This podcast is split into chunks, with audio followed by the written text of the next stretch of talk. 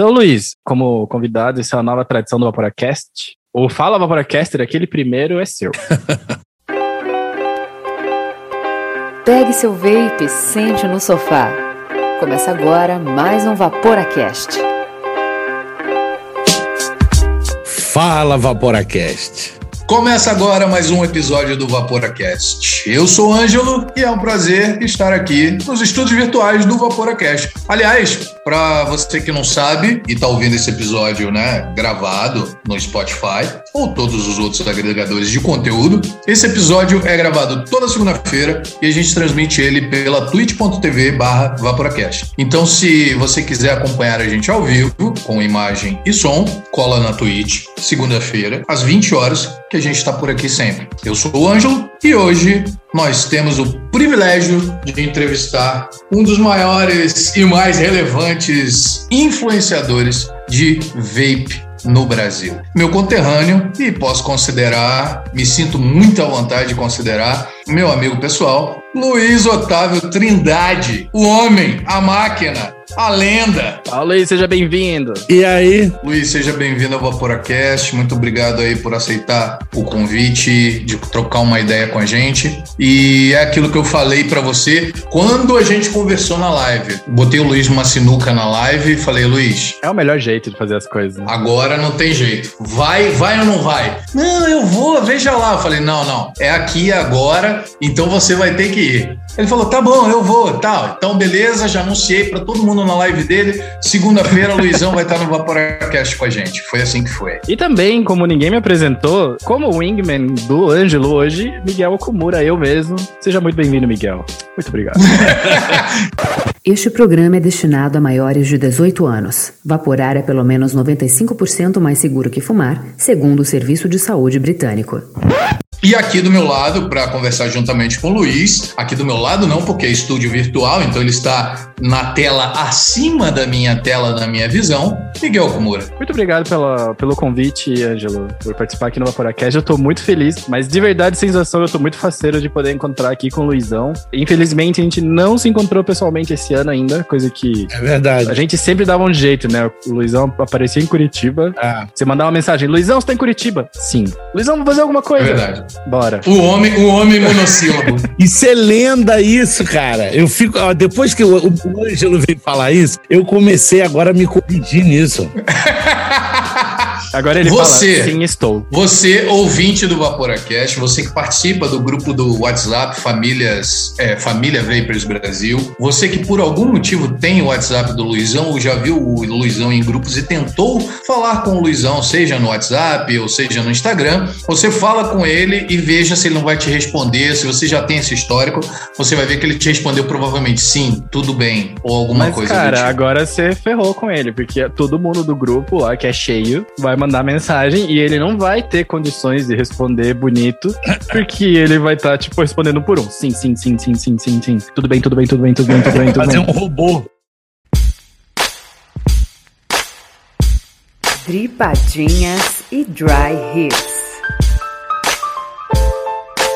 Primeiramente, a gente quer agradecer a todos vocês, assinantes do Vaporacast, e também aos não assinantes, porque cada coisa, cada ação que vocês fazem pra gente, dar um like, deixar um comentário lá no Insta, tudo isso aí tem um peso enorme pro nosso crescimento, então muito obrigado, porque a gente chegou aqui por causa de vocês. E um salve mega especial pros nossos patrocinadores, site Special Blends, Juicy Foda de Curitiba, Mago Blends, que é lá do Nordeste, cara, longe, a gente nunca se encontrou pessoalmente. Fortaleza. E mesmo assim... Eu conheço. Pois eu não conheço eles ainda, cara, porque a gente nunca conseguiu se conheço encontrar. pessoalmente. Aliás, poucos eu não conheço pessoalmente. E eu acho muito foda, porque eles patrocinam, a gente nunca conversou. Eu não daria dinheiro para alguém que eu nunca falei pessoalmente, tá Então, é, é, um agradecimento de coração. E também pra Flave BR, aquele site foda que você encontra tudo que você precisa fazer DIY. Vocês sabem que a gente é fã de DIY. E bora pra pauta que a gente sabe que a pauta hoje vai ser longa, porque é a origem do Luiz como Vapor. Então, bora lá.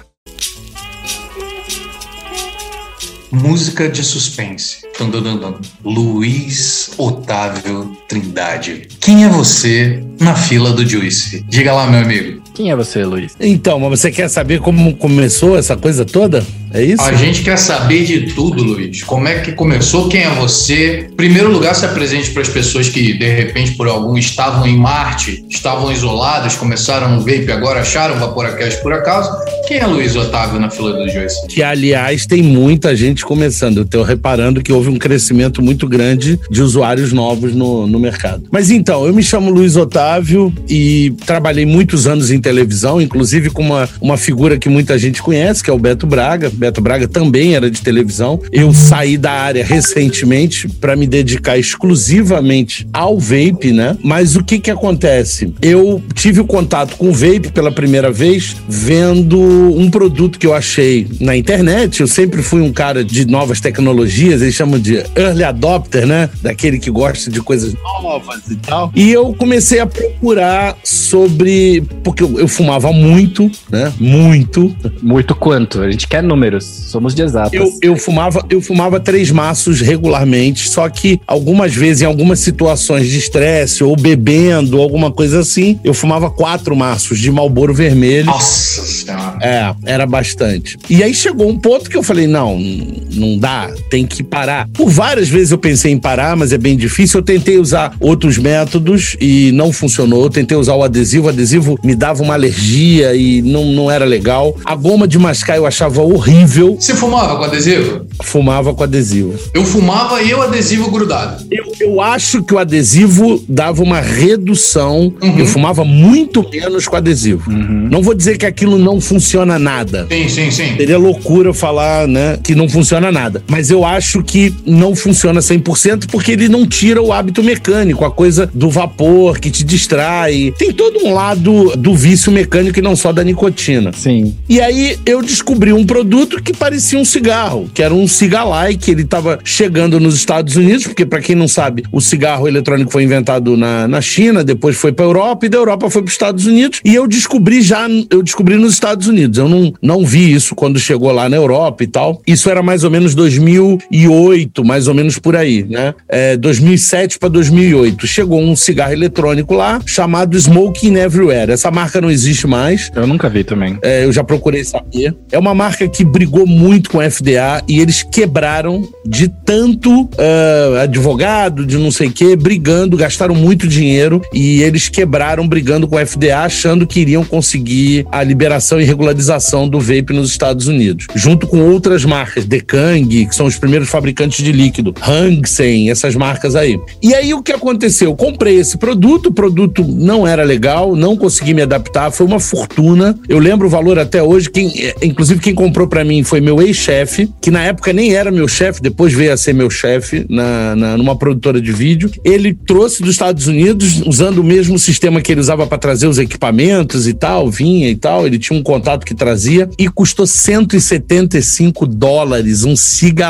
Nossa Jesus! senhora, um DNA 250C, O que, que compra, né? 100 175 dólares compra um DNA com um atomizador e se pá a bateria, porque vai ter um descontinho no site. Exatamente. Pra você ver. Meio PlayStation 5. Pois é, cara. Era muita grana. Eu, eu, eu não sei, eu fiquei na dúvida se eu, se eu iria fazer ou não. Se bem que isso foi quando, Luiz? 2009? 2007 para 2008. O real ainda tinha algum valor nessa Tinha valor, época. tinha valor. Não era 8 reais por, por, por cada Não, dólar. não, não era, não era. E aí, e ele me trouxe a caixa completa. Ele me trouxe o kit com a case, que era uma, parecia uma, uma carteira de cigarro, né? Toda de metal, ele é bonita até. E dois pacotes de kit que daria tratamento para, sei lá, três meses, quatro meses. Esse é aquele que o objetivo é parar de fumar mesmo. Ele é uma transição e daí para, né? Era, era. Vinha, vinha os cartuchos com, é, se eu não me engano, era 18 miligramas, era 24, 18, 12, 6, e aí depois ele zerava, eu acho. Eu acho que era uma coisa assim. E aí.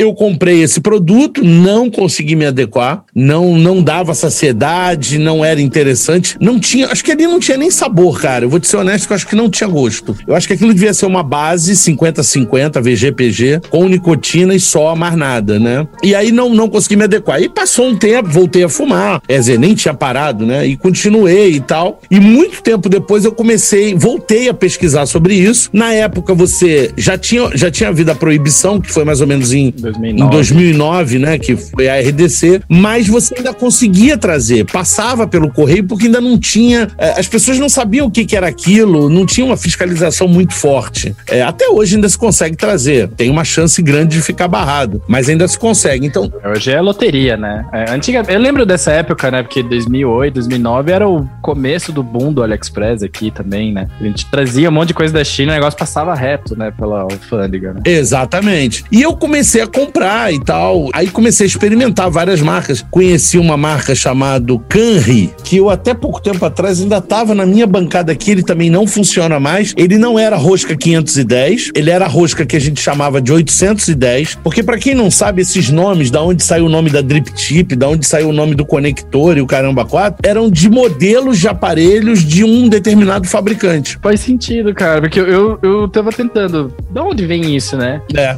Aí você mede e não dá 510. Por que, que a drip tip é 510 e por que, que a, a rosca é 510? Porque é a rosca do equipamento 510. A drip tip do equipamento 510. E aí o que aconteceu? Eu tinha esse produto, ele era todo ao contrário e os carregadores rosqueavam em cima, a bateria era uma bateria fixa, ela já vinha dentro de um corpo, como se fosse uma PEN e você não tinha porta USB. Você rosqueava no conector, o carregador E aí saiu um USB. e aí saiu um USB, exatamente. E aí você ligava para botar para carregar. E eu tive esse produto, esse produto funcionou muito bem. Eu acho que daquela época foi um dos melhores produtos que eu tive. Ele era grande, igual uma penha assim. E eu comecei a usar até que o tanque dele quebrou. E aí eu falei, puta, vou ter que pesquisar. E aí eu senti uma dificuldade gigantesca, porque você não achava informação nenhuma. Começou a ficar complicado para trazer líquido. Eu trazia nicotina da Inglaterra. Por quê? É que eu esqueci de falar. Depois desse Smoking Everywhere, eu descobri uma empresa na Inglaterra chamada Totally Wicked, que tinha um símbolo de um diabo. Essa existe ainda. Essa existe ainda. O cara é extremamente atuante no, no- na briga da, da legalização do vape. Muito atuante, ele é muito atuante. Ele é um cara conhecido. Ele não é um influenciador conhecido, tá? Ele falava estranho, os vídeos dele eram muito estranhos, mas ele era uma marca conhecida. Eu tenho um aparelho dele também, que era muito bonito, cara. Era um cigalike todo preto que a ponta acendia azul. Que massa. E eu trazia nicotina dele. Eu importava nicotina para o Brasil. Eram frascos de 36 miligramas de, de, de concentração de nicotina. Era nicotina dissolvida em PG, sim.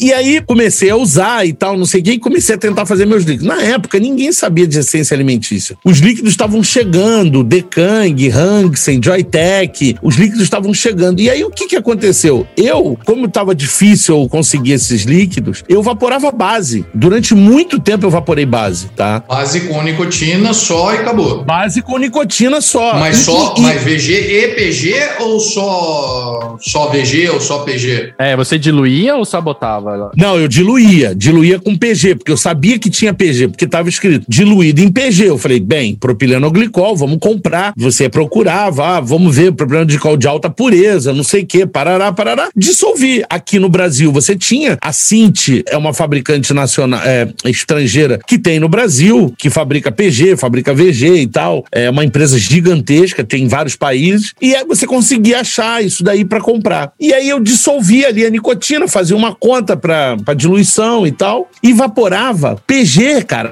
puro, PG com nicotina, sem VG. Porque na época eu não me tocava que tinha que ter o VG. Aham. Pra dar uma engrossada, né? Até porque os líquidos eram ao contrário, se você parar pra pensar. E o Trut Hit, bacanaço. Porra, era estúpido, era estúpido. Porque você evaporava 18 miligramas, que era o que eu usava, eu usava 18 miligramas, num aparelho que, obviamente, não era sub-ohm, mas que é, tinha a aparência de um tanque grande, Uhum. tinha a aparência de um tanque grande, mas obviamente vaporizava muito menos do que qualquer aparelho desse aí, tá? E a gente usava coils de 1.6 ohms, 1.8 ohms, coils altas, 1.2. Depois é que veio. Tanto que o apelido do tanque sub-ohm é porque começaram a vir coils abaixo de um ohm, mas Sim. antes não tinha essas coils. E hoje tudo é sub-ohm praticamente, né? Exato. E, e aí o que que aconteceu? Eu vaporava ali e tal, com 18 miligramas e base pura. Cara, era horrível. Eu tossia. O negócio, porra, era horrível. E aí eu larguei novamente e voltei a fumar por um período. Então essa foi a tua primeira recaída de vapor? Foi, foi. Porque você já tinha, você já tinha a primeira tentativa com aquilo lá que acabou porque você não tinha mais. Já tinha a primeira tentativa que não foi legal, que foi com Siga Like. E aí eu, eu tive três Siga Likes. Eu tive o, o Smoking Everywhere, eu tive o Totally Wicked e tive um chamado Titan, que era europeu, cara, que eu não me lembro de onde vinha, mas era o Titan, era um outro produto, também vinha numa capinha também de couro, um negócio que depois até lançaram umas falsificações dele. Tinha um cara segurando um, parece um, um Alteres assim, um negócio, era o símbolo dele, Titan. Se não, se, se o negócio não é falsificado, eventualmente é porque não foi um produto de sucesso, né, cara? Quando começa a falsificar, É. você sabe, tipo, É. beleza, o original deve ser bom. É verdade. E aí, cara, eu comecei a, pô, ver, e a dificuldade muito grande e tal, como fazer as coisas. Aí eu descobri depois que você poderia botar VG, só que os líquidos eram todos ao contrário. Os líquidos, ele tinham 60 de PG e 40 de VG. Porque se, se ficasse espesso, não funcionava direito. Não funcionava. O- Os produtos não eram preparados para aquela viscosidade de líquido. Então eram todos ao contrário. Inclusive, eu posso dizer para vocês que fabricante nacional, que eu conheci depois, fazia líquido 60, 40 ao contrário, entendeu? Olha. 60 de PG e, e 40 de VG. Mas a, a, a- Wiki, na época, também nem era algodão. Não, usava sílica. Enquanto você tava experimentando esses produtos novos, porque era tudo novidade e tudo mais, as pessoas te vinham usando, imagino eu. Claro. Como é que era a percepção, percepção de risco, percepção de saúde Nem de quem te via? não não tinha esse esse comentário de dizer ah isso aí faz mal as pessoas ficavam assustadas porque uma vez eu fui num restaurante com um cigalike que parecia muito um cigarro que era o caso desse esse smoking everywhere era idêntico a um cigarro idêntico o filtro a pintura dele até as linhas de pólvora era igual igual igual igual um cigarro e eu botei e tava dentro do restaurante veio o cara falar e falou assim senhor mas não pode fumar aqui dentro eu falei ah não tudo bem botei no bolso e ele viu o negócio aceso e ele ficou olhando assim né eu falei mas não é um cigarro Porque cara maluco. e aí veio gente de outra mesa no restaurante, eu lembro disso. Veio no restaurante, foi num restaurante na, na Tijuca, vieram os caras na mesa. Mas o que, que é isso aí? Eu falei, não, eu comprei nos Estados Unidos. Tinha muita curiosidade, muito mais do que a pessoa falar, ah, isso faz mal,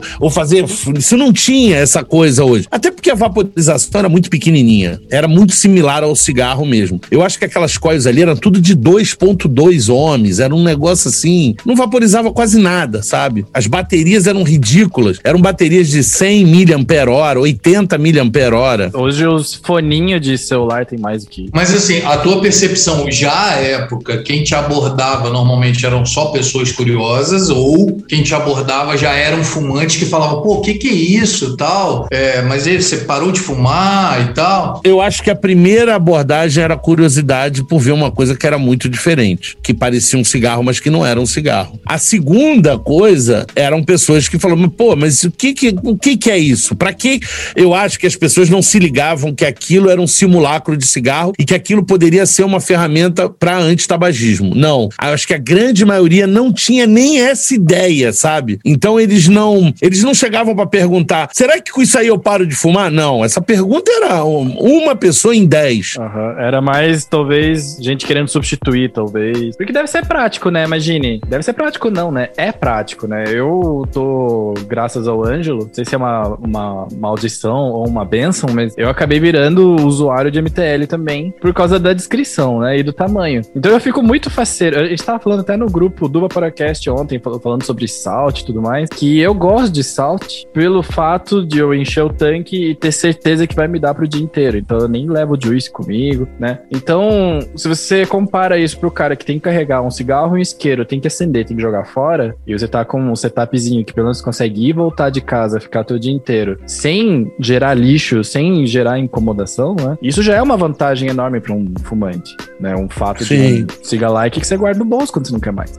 Mas eu acho que ninguém pensava nisso. Eu acho que a maioria não, Ninguém pensava. não pensava. É, eu, eu pergunto isso porque quando a gente tava batendo os números das, das pesquisas de que rola, né, as pesquisas do Reino Unido, especialmente do Reino Unido, dá pra ver que existe uma percepção pública de risco. Ela era que no começo era mais bem visto e depois aí teve uma enxurrada de propaganda negativa e tudo mais. E hoje a gente tá no melhor, na no melhor momento do vapor, que a gente tem tecnologia pra caramba, caramba, coisas novas pra caramba. Só que também na pior percepção de público, né? O público acha que o vapor faz muito mal, né? Então é daí que vem essa pergunta. Eu vou te falar, eu inclusive amanhã eu quero debater um pouco sobre isso no ao vivo, né? Porque eu assisti algumas entrevistas, foi, foi coincidência, eu caí por ali por coincidência, porque tem um projeto novo de um youtuber que é o Suck My Mod, né? O SMM. Ele criou um mod novo e o Jay Hayes, pra variar, falou mal, só que uhum. ele ofendeu o cara.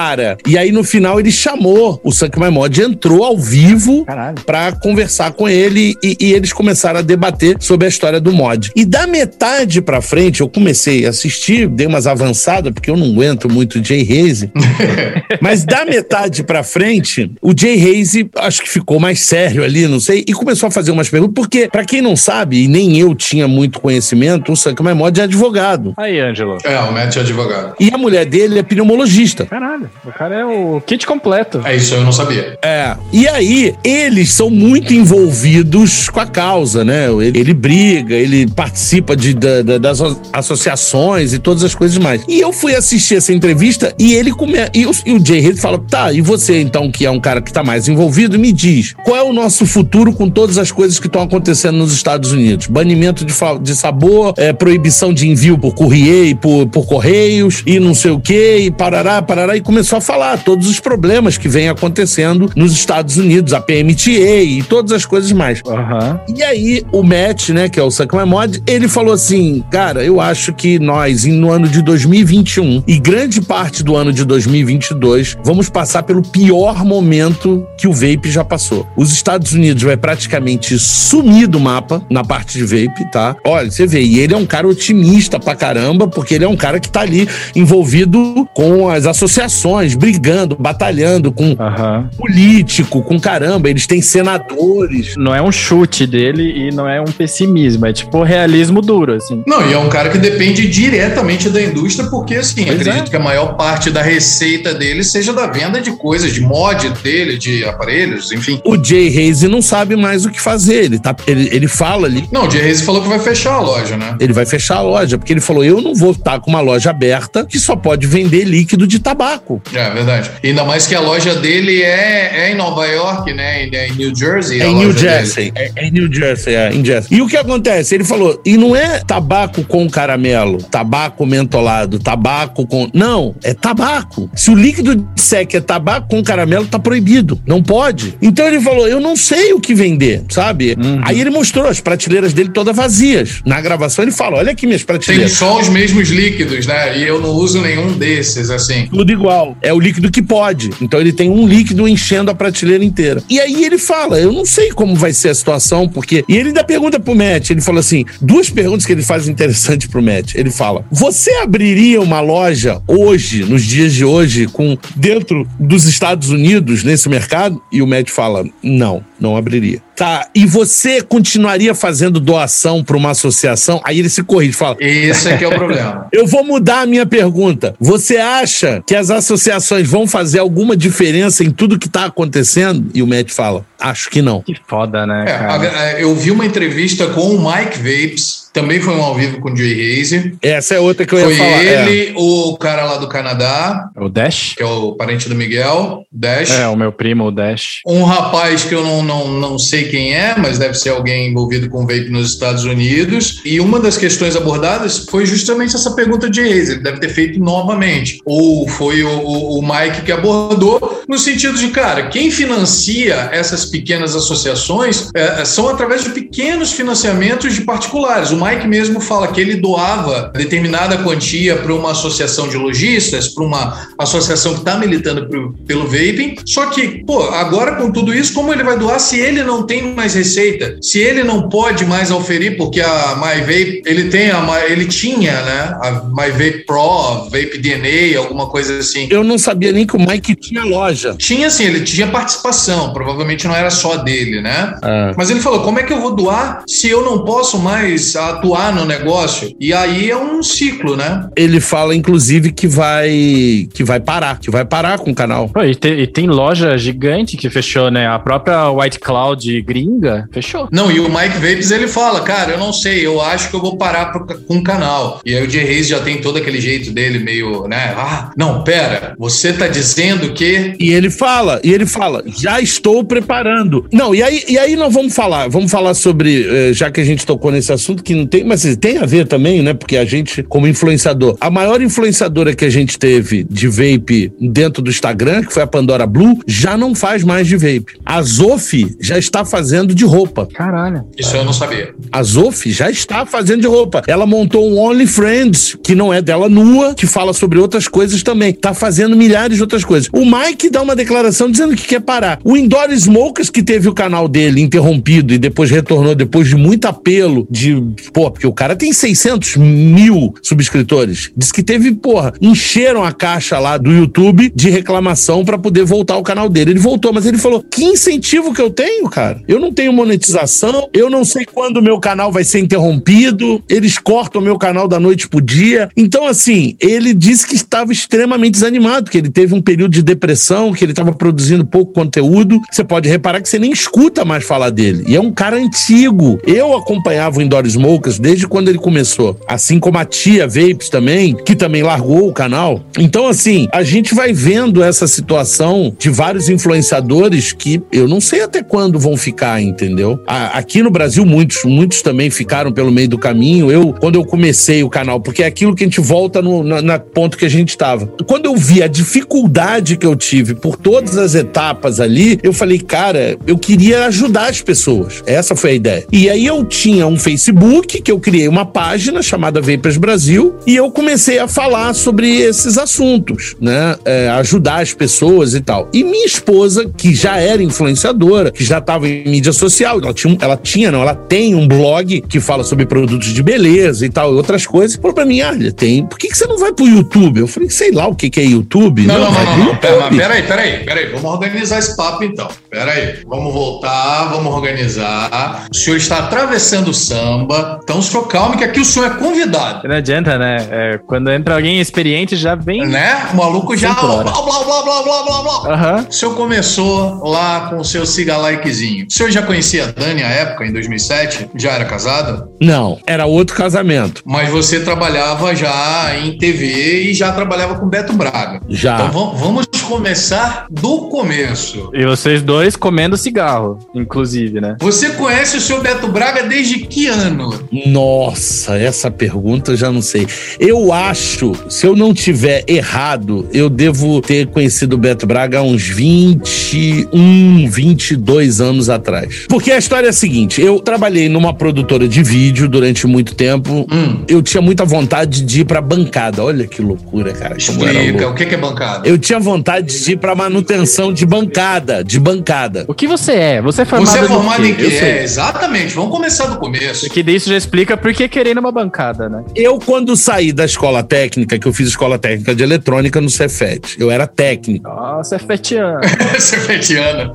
cefetiano. Eu fiz um estágio de manutenção em eletrônica de potência, ou seja, no break, Nossa. não sei o que, que eu detestava aquilo. Ninguém gosta de eletrônica de potência. Ô, Miguel, quero me afastar da elétrica. Mas não tem jeito, né? Não Mas tem, aí o que cara. acontece? Porque a eletrônica veio da elétrica, não tem como, pô. Mas assim, e era eletrônica de potência, então é, eu não gostava muito daquilo. E aí o que que aconteceu? A minha irmã trabalhava como recepcionista numa produtora de vídeo, que a minha prima era a produtora. Como é que eu vou dizer? Ela era de atendimento a cliente. É ela que negociava com os clientes, fechava os contratos de utilização de ilha de edição, aluguel de câmera, não sei o que, parará. Só equipamentos profissionais. A câmera nossa, por exemplo, lá pesava, era uma BVP7, pesava o quê? Uns 18, 20 Nossa, quilos. nego aqui. Tá lá, ó. A câmera. Cacetana. No ombro, é, no ombro. Mas a, a bateria. Geralmente a bateria não ia aqui, a bateria ia separada.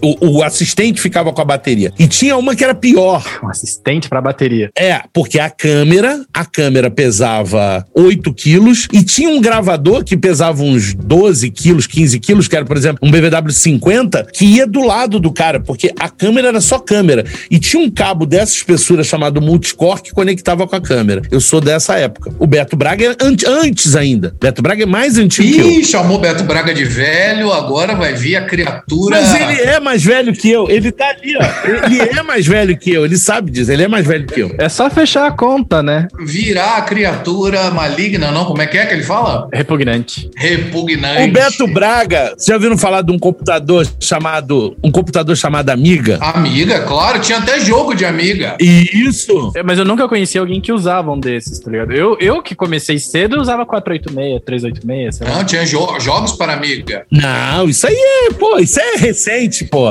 Isso é recente. 486 é recente. Mas o que acontece? Eu comecei num PC XT. Não, na verdade eu comecei antes do PC XT, TK85, essas coisas muito antes. Pô, mas isso é muito foda, cara. Z80. Aí depois eu fui pro 8086. Teve um computador que quase não fez sucesso, que foi o 80186. Você sabe que o, a, a Intel era, era 32 bits, é- era 16 bits, regrediu para 8 bits e depois avançou de novo. Caraca. Eles lançaram um processador que era muito moderno Pra para época, época, é verdade. entendeu? E voltaram atrás. Miguel, Miguel é guri novo, não, não, não, não sabe dessas Não, mas sabe o que, que é doido, cara? Eu tava conversando com uma amiga minha que eu não via faz muito tempo e ela fez ensino médio comigo. E aí a gente, tipo, tentando, mas como é que a gente se falava? Tá ligado? A gente tava tentando lembrar como é que a gente se falava, porque Isso é que isso é que, exato, né? Mas, tipo, o celular, ninguém tinha celular naquela época. Não, e hoje em pô, dia, não. pensar num mundo sem celular é impossível. é, Cara, Lembrar que mandar um SMS custava um real. simplesmente aparecendo. A gente aparecia nos lugares e as pessoas estavam lá. é. Era assim que funcionava. Exato. Você combinava um lugar e a pessoa te esperava. Cara, eu usava um celular. Quando começou essa coisa dos celulares mais sofisticados assim, eu usava um HTC, cara, que era desse A tamanho. HTC era chicão, né, cara? Era smartphone já. Que fazia assim e tinha teclado. Tinha teclado, cara. E era, porra, aquilo ali quando chegava. O Windows Mobile era. É, nossa. Aí, mas, eu- mas o que acontece? Aí eu, eu, eu-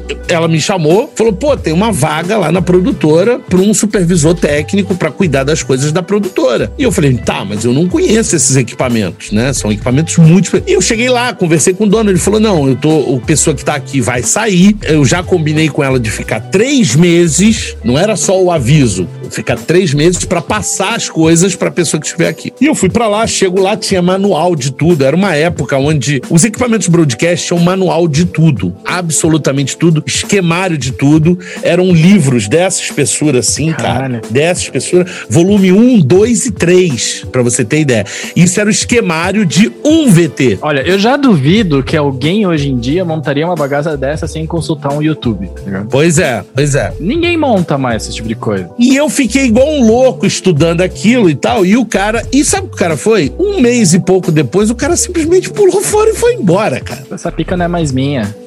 É, eu tenho outro emprego. Cara, e eu lembro até hoje, esse cara, depois eu já encontrei com ele. Eu não sei se ele é vivo, ele é bem mais velho que eu. Se chama Rui Celestino. Foi o primeiro contato que eu tive de um engenheiro, de um cara de televisão. Foi o primeiro contato. E aí eu comecei a trabalhar na produtora. E a produtora tinha contratos de manutenção com outros engenheiros, com outras pessoas que vinham consertar. Aham. Então tinha um cara da TV Globo que saía e ia lá trabalhar com a gente. Tinha um cara que era da Sony, que vinha mexer nos equipamentos Sony. Tinha um cara da Ikegami, que vinha mexer nos equipamentos Ikegami, que era uma marca famosa de câmera. E outras coisas mais. E a produtora que eu fui trabalhar era pequena, mas o cara investiu muito dinheiro. Sabe aquela coisa assim? É pequeno. Eu tenho pouco, mas o que eu tenho é tudo do bom e do melhor. Então eu tive acesso a equipamentos assim top de linha, muito top. E eu comecei a trabalhar ali e tal, não sei o quê. E um desses caras, né, que era o cara da Sony, falou pra mim: Cara, você é um cara que tem futuro, eu vejo futuro, e eu acho que você tinha que fazer mais curso e tal. Eu falei, mas aqui eu não tenho tempo e tal. Ele falou: Então, eu tenho um laboratório de manutenção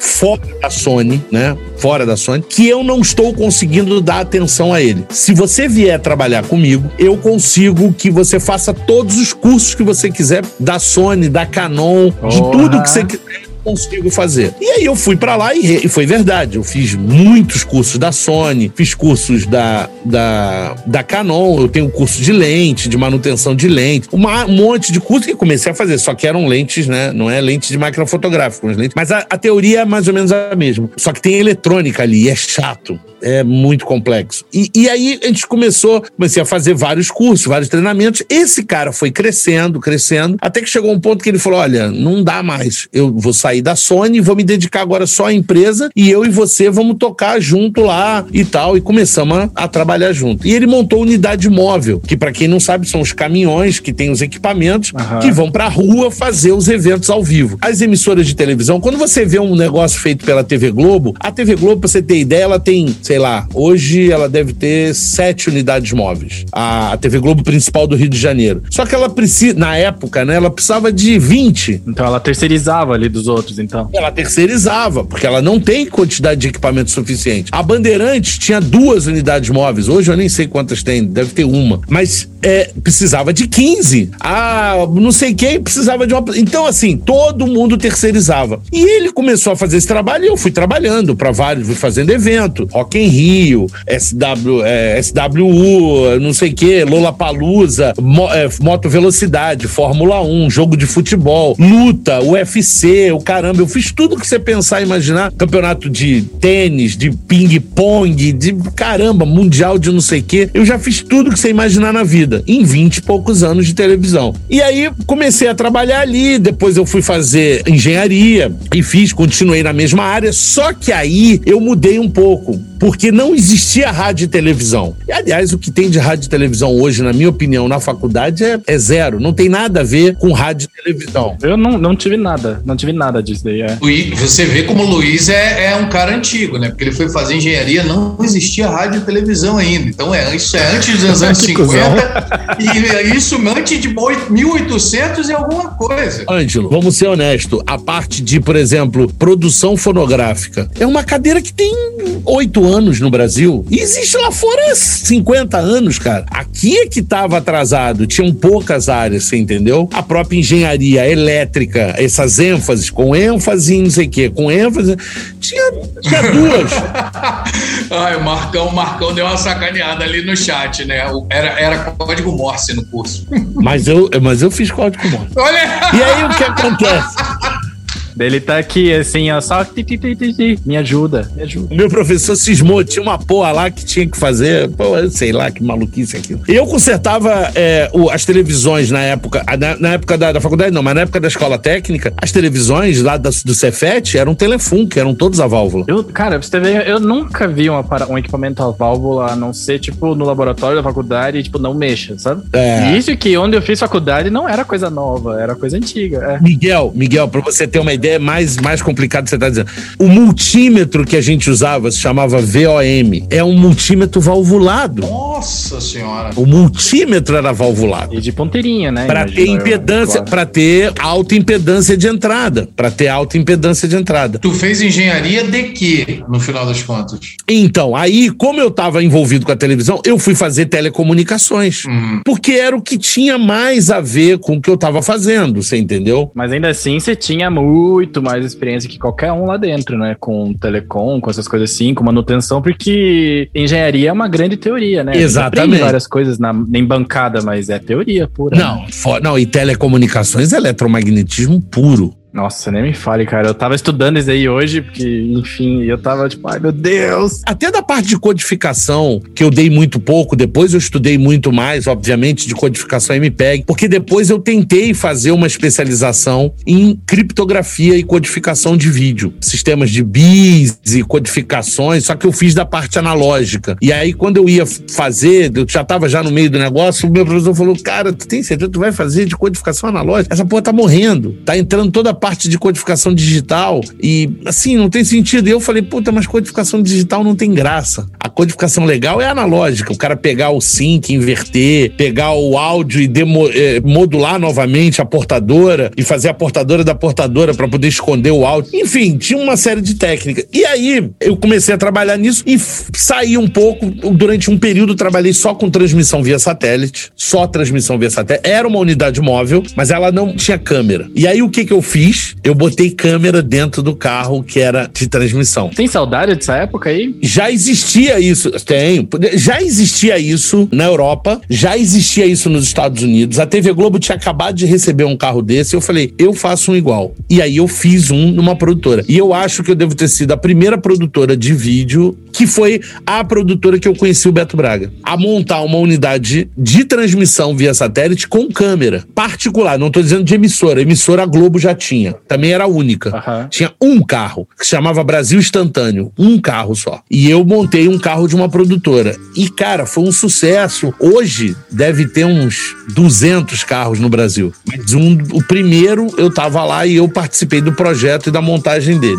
E nessa época eu conheci o Beto Braga. O Beto Braga era, pô, era de edição, de computação gráfica, de, de fazer animação 3D e o caramba. Vulgo Lobão. Ele foi virando Beto Braga com o tempo, né? Com o tempo. Não, não, não. Ele sempre, sempre foi Beto Braga. O Beto Braga tinha um negócio interessante. Ele andava com um maço de cigarro aqui, assim, ó. Sempre. Quando a gente tem podcast, a gente tem que explicar, né? Aqui, no, guardado no ombro. No ombro. Debaixo da camisa. E aí o plástico da, do, do maço de cigarro, ele cola aqui. Grudava na pele suada, porque Rio de Janeiro é aquele suazinho, né? Ele não cai daqui. Você vê que o mod ficou aqui.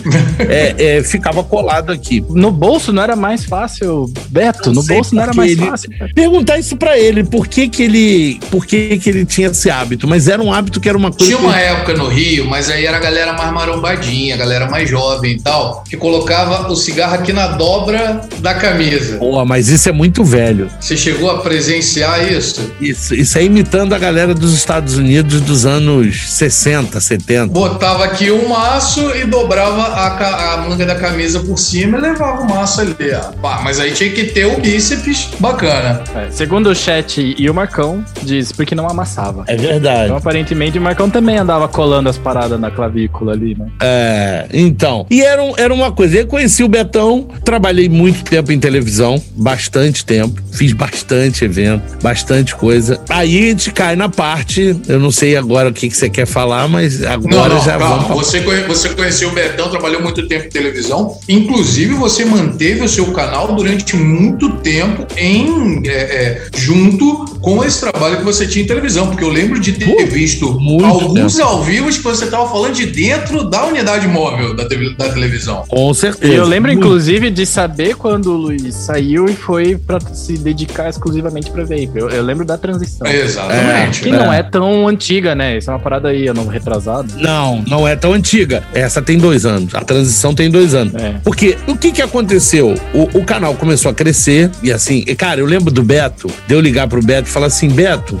porra, cinco pessoas assistiram o vídeo, cara. E eu falava assim, Beto, tem 10 inscritos no canal, cara. Olha lá, tem 10 pessoas seguindo essa porra. Aí depois. Não, não, pera. Tu, antes, antes de tu falar das 10 pessoas seguindo, você tem que falar como que começou a tua, a, a tua vida. Você falou, começou a falar da Dani, que já era influencer. Aí você criou a página no Facebook do Vapers Brasil. Já conhecia o Beto. E aí a Dani que te falou sobre o YouTube. Isso? Foi. Foi a Dani. Tá. A Dani falou comigo do YouTube. Tá. Apesar de ser um cara muito antenado, eu, eu não era um cara de. Eu, assim, eu sou de uma geração da televisão, né? Então aquilo que a gente brinca, túnel do tempo, terra de gigante, viagem ao fundo do mar, eu sou do, da televisão.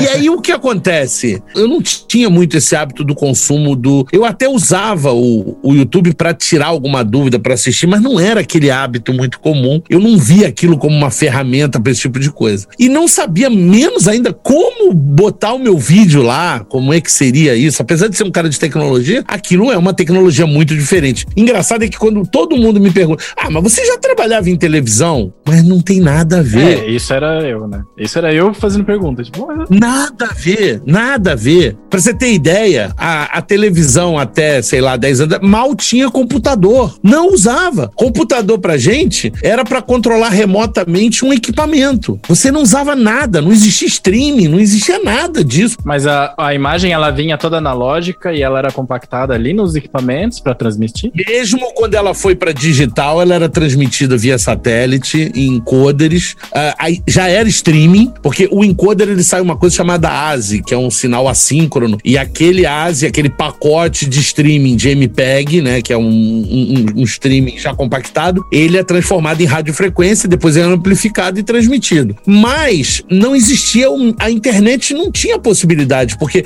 a qualidade que a gente transmite em televisão, que hoje até é possível se transmitir em internet, era assim impossível. Cara, você sabe uma coisa? Quando eu vi o primeiro o, aquele Tivo, que era o sistema que você podia ter vídeo on demand, uhum. eu falava, gente, isso é impossível, isso não vai funcionar nunca. Aí, ó, você, você jogava contra o Netflix. e hoje nem tem, eu, eu nem tenho TV, cara. Aliás, eu tenho TV, mas minhas TVs elas não são conectadas é, a nenhuma antena. Eu não tenho antena também. É só Wi-Fi. Pois é, então. E tipo, não, não pega nem Globo, tá ligado? Que Globo geralmente você. O Globo deve pegar, porque se você liga a TV, pega, né? Os canais principais, assim. Qualquer né? coisa, né? Pega mesmo sem antena. É, mas eu, eu nunca nem testei. Eu nunca fiz mapeamento de canal, essas bagaças, nunca na minha TV. Nunca botou um bombrilzinho na TV de casa? Na minha TV, né? É. é. Na TV da minha mãe tinha bombrilzinho e tal, né? Mas isso, isso é a mudança que você tem. Então, para mim, o YouTube era uma coisa muito distante. E outra, eu sempre trabalhei atrás das câmeras. Eu era da parte de engenharia, da parte de sistema de áudio e vídeo. É, eu tenho uma pergunta aí. Não era da área de, de quer dizer, eu não tava na frente da câmera. No, aliás, nunca fiquei na frente da câmera. Fiquei numa situação que até o pessoal brinca que apareceu no como é, alienígenas do passado, não sei o quê. Aquilo foi realmente. O pessoal do, do, do Discovery apareceu lá e falou: olha, eu preciso de um. Eles tinham alugado um equipamento numa produtora do lado da gente e falou: eu preciso de um cara que entenda de engenharia para dar uma, um parecer sobre um equipamento que, a princípio, parece que foi danificado por algum objeto né, não identificado. Cara. Tu apareceu no Alienígenas do Passado? Sim, senhor. Mentira! Mesmo? Eu achava que era meme, cara. Não, é verdade. Os teóricos dos antigos astronautas dizem que sim e afirmam que Luizão pode atestar. Programa preferido, cara, do, do History então, Channel. Né? A, a, versão brasileira eu apareço. E pior que aquilo passava o tempo inteiro, eu aparecia toda hora. Apareceu no, na bancada, tá, mexendo na câmera. Conta pra gente, e aí? Foi, foi Alienígena ou não foi? Cara. Eu não vi esse episódio, você tem que me mandar depois. A câmera tinha um dano. Miguel, o Miguel que é engenheiro sabe. Imagina você pegar um campo eletromagnético ali muito forte, botar junto de um equipamento que é sensível, cara, que não aguenta. Torrou a porra ali. Agora, o que foi que gerou aquilo? Se o cara botou ela dentro do micro-ondas, ou se o cara botou, sei lá, entendeu? Eu não sei. Pode ser raio, pode ser muita coisa, né, ah, né? é. Não, eu acho até dentro do micro-ondas. Eu pensei, cheguei a pensar isso. Esse cara jogou essa câmera dentro do micro-ondas e ligou. A câmera torra toda. Ele tá pedindo aqui pra eu falar, não conheço nada que tenha feito isso, certeza foi um ET. Eu só, e eu não falo, eu falo, olha, eu não sei o que, que foi, mas você pode dizer? Não, não tem como eu dizer, eu só digo que a câmera danificou. É como se ela tivesse recebido um, um, um campo eletromagnético muito forte, um campo forte, que danificou os circuitos dela. Ah, tá, tudo bem. A mulher pega a câmera e vai embora. A cena é essa. A cena é eu recebendo a câmera, indo pro laboratório, na bancada, aí eu mexendo, a câmera tá aberta e tal. Eles gravaram muito mais material do que aparece ali, tá? Eles gravaram eu desmontando a câmera inteira, depois remontando a câmera toda. Depois eu eh, desço com a câmera e aparece eu falando isso com a menina e a menina vai embora. E acabou. A cena é essa. É, cara, eu, eu vou procurar, mas eu não sei se eu vou achar isso. Mas você. Eu tenho o trecho gravado da televisão, assim, tem? que uma vez eu gravei. Tenho. E tem aquela narração, tem aquela narração maneira? Segundo os teóricos dos antigos astronautas, a câmera foi danificada. Não, é, tem. Tem na, falando assim, e é, ele fala assim, como é, e, eu não sei quem leva num especialista, que não sei o que, pra avaliar. É, tem, tem umas vozinhas dessas, assim, tem uns trechos que tem. E eram os caras do Discovery, era tudo gringo. É, a menina era brasileira, o cara que sofreu a história era um brasileiro. Mas o que, que ele alegava? Ele tinha filmado um OVNI e a câmera torrou, isso? Um OVNI, é, e que a câmera tinha se danificado, que ele tinha uma imagem numa outra, que era só uma foto borrada, mas que o vídeo que ele tinha feito tinha a câmera tinha danificado. Ah, suspeito, né? É. Você já teve algum encontro extraterrestre, Luiz? Você acredita em extraterrestres? Você acredita em ET? Eu, eu acredito, cara, porque não é possível num tamanho desse universo aí que não tem um outro. Mas você acredita que eles estão aqui? Ou que vieram aqui? Ou que Olha, conhecem aqui? Eu, eu, como bom fã do Star Trek, a gente sabe que existe, né, na, na, na regulamento da federação, você não pode se intrometer em raças que estejam nível tal É Isso aí, é General Order One. que ainda não tenham inventado um motor de, dro de dobra. Eu, cara, eu torço muito pra que na minha geração a gente invente um motor de dobra pra gente conhecer a federação. Eu acredito muito mais na federação dos planetas do que em qualquer outra coisa, cara. É só assim, eles estão ali, eu só não tô vendo. Vai que aparece um vulcano aí. É, já pensou Não, que no louco. caso ali foi um Romulano. No caso foi um Romulano. Os que desceram pra falar foram os Romulanos. Os vulcanos entraram depois. Mas, a, mas assim, que é, o pessoal confunde Romulano com vulcano porque os dois têm a orelha pontuda. Mas são raças diferentes. Você assistiu, desculpa eu fazer um parênteses aqui, você Ah. assistiu Star Trek Discovery? A última série que teve? A última, né? A última. Não, a última foi o Picard, né? Assista, assista, você vai gostar. A série, a última. Ah, sim, sim. Mas ali. Cara, mas eu, eu gostei muito do Discovery e não é só isso, a diretora de dublagem, a gente já entrevistou ela aqui no Vaporacast Ah, é? e ela tá no nosso grupinho lá. Então ela falando, gente, vocês não têm noção, eu não vou dar spoiler. Eu falei, não dá spoiler. Falou, não, não vou dar spoiler, mas pô, os últimos episódios estão do caralho. E o cara me mordendo, assim, tipo, querendo pedir, mas é, exato, cara. Assista que você vai curtir. Eu sou muito da, da série original de, de, de 66, né? Eu tenho os DVDs, inclusive, tenho todos e tal. Vou dar não uma de João quê. Kleber aqui, hein? Vou dar uma de João Para, para, para, para, para, para, para. Luizão, olha aqui pra câmera da verdade e diz pra gente, nesse momento, Hum, Star Trek ou Star Wars? Puta, essa é uma escolha muito difícil, hein? São coisas distintas. Não, não, me, não venha dar uma de isentão, não. Você vai, você vai ter que dizer sua opinião aqui agora. São muito diferentes. A gente quer o hate. A gente vai em busca do hate. É, então tá bom, não- você não tem mais advogado. Eu acho assim, eu acho que Star Trek, hum, hum, sei lá. É difícil, rapaz. Le- Lesão, lesão quer dizer. Eu falo pra você. Ele quer dizer Star Trek, só que ele, ele sabe que pô, tem mais fã de Star Ele quer Wars. dizer, só que ele tá tentando. né? Vivo, pelo menos. Não, mas eu sou um grande fã. Eu fui ver no cinema, cara. Eu não vi o primeiro, mas o segundo eu fui ver no cinema. Império Contra-Ataque eu fui ver no cinema. Pra mim foi a coisa mais incrível que eu já tinha visto na minha vida, cara. Então, assim, aquilo me impressionou Mas muito. Star Trek é constantemente bom. O Star Trek é constantemente bom e faz sentido, porque é ficção científica, as contas fecham, inclusive. Escrito por um sargento da polícia. É, é muito difícil, cara. Eu, eu acho que LucasArts tem, tem muito mérito, mas é foda essa comparação que você tá fazendo, Ângelo. É uma pegadinha mesmo. Mas, meu meu irmão, eu, eu não tô aqui pra facilitar, eu vim pra confundir. Não é tipo Marvel ou DC, tá ligado? É tipo maçãs e laranjas. Star Wars é sensacional e eu acho que gerou muitos spin-offs e muitas coisas, algumas boas, outras não tão boas. Eu acho que é mais comercial, a história é mais comercial, é mais moderna, mas eu acho que como pra você assistir, pra você seguir, eu me encanto mais com Star Trek. Eu acho mais legal. Eu acho que ali, é, eu acho que o Star Trek é mais como, vamos comparar, vou fazer uma, até uma coisa que pode ser meio pejorativa. Exploração, né, cara? Mas é uma novela, é como se fosse uma novela, é um negócio que você. Porque tem, tem interação entre os personagens. E, e no outro não tem, só tem Luke, é, eu sou seu pai. Porra, caralho. Eu vou dizer que, ó, opinião polêmica número 2. O Mandaloriano, a série Mandaloriano, é melhor do que todos os filmes de Star Wars. Você acha? Eu acho que o Mandaloriano é a melhor coisa que já fizeram no universo recente de Star Wars. Isso é um fato. Eu, quando vi o Retorno de Jedi, diferente de todo mundo que era fã do Luke Skywalker, que era fã do não sei o quê, eu era fã de dois. Eu era fã do, do R2D2 e eu era fã do Boba Fett. Porque pra mim, aquele personagem, quando eu vi, eu falava, caralho, isso aqui é sensacional. E engraçado que ele era um personagem apagado ali. Ele era totalmente apagado. Mas tu viu o Mandaloriano? Vi, claro, vi todo. Então, é muito melhor. Eu vou dizer meus argumentos. Os Jedi são muito roubados. Tipo, é massa. Eu acho super massa ter um Jedi, tá ligado? Perto e tal. Com certeza, né? Deve ser um conforto, né, cara? Mas olha o quanto de plot e sofrimento e, e coisa que tem no Mandaloriano, porque quando eles não conseguem lidar com o tipo de bicho, só tá, agora fudeu. Mesmo ele sendo fodão pra cacete. E daí aparece o Luke e, tipo, corta todo mundo igual papel. Aí você olha pra trás e você vê Star Wars, os caras cortando tudo igual papel, exceto quando é outro, outro cara que também usa força. É. E é só ele, sabe? Me, dá, me dava a impressão no filme que, tipo, Star Wars era uma treta de uma família. Sim, é verdade. Mas o, o que acontece é o seguinte: quando ele escreveu os três filmes do meio, ele sempre falou que eram os melhores. Por que, que ele não fez do 1? Porque ele sabia que o 1, 2 e 3 não era grande coisa. E que o 5, 6, 7 que os outros também não é que o, que o, que o 7, 8, 9 também não eram grande coisa. Nossa, o 1 é muito ruim.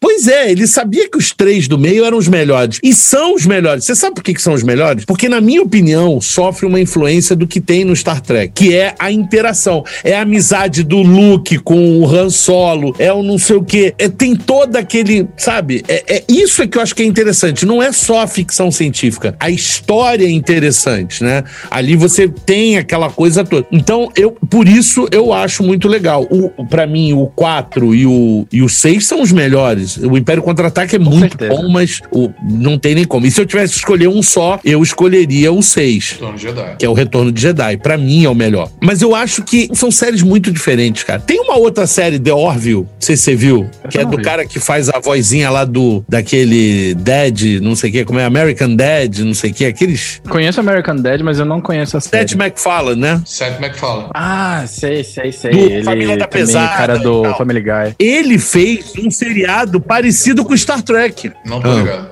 Eu vou procurar, vou procurar. Mas só fazer uma, uma observação para não ser injusto. Miguel falou que os Jedi são roubados. Mas, cara, no 3, São. 4, né, quer dizer, no 4, no 5 e no 6, você tem tipo meia dúzia de Jedi só e dois Sith. E acabou, e um universo inteiro. Mas aí é que o Miguel tá dizendo, é roubado. Porque o 2 faz a diferença. Mas é. Tá, contra mas o universo bem, mas aí inteiro. você dois. tem a história contada sob aquele ponto de vista. Aí você tem todo o universo que tem uma Eu porrada sei, de coisa sei. Acontecendo com personagens como Boba Fett. Mas o universo expandido de Star Wars é super rico. Sim. Você vê o Jedi apanhando guerras clônicas. Uhum. É. que é desenho, que deveriam ter feito um filme, porque aquele Nossa, foi Guerras sensacional. Clônicas como filme, esse animal. Porra, ia ser inacreditável. Pra mim ia ganhar de todos. Ia ganhar de todos, porque a Guerra Clônica foi sensacional. E eles falavam, né? Ah, eu participei das Guerras Clônicas, não sei o quê. Sim, o. Obi-Wan falava isso. Não, porque na época das Guerras Clônicas, né, e a gente não sabia nem o que, que era aquilo.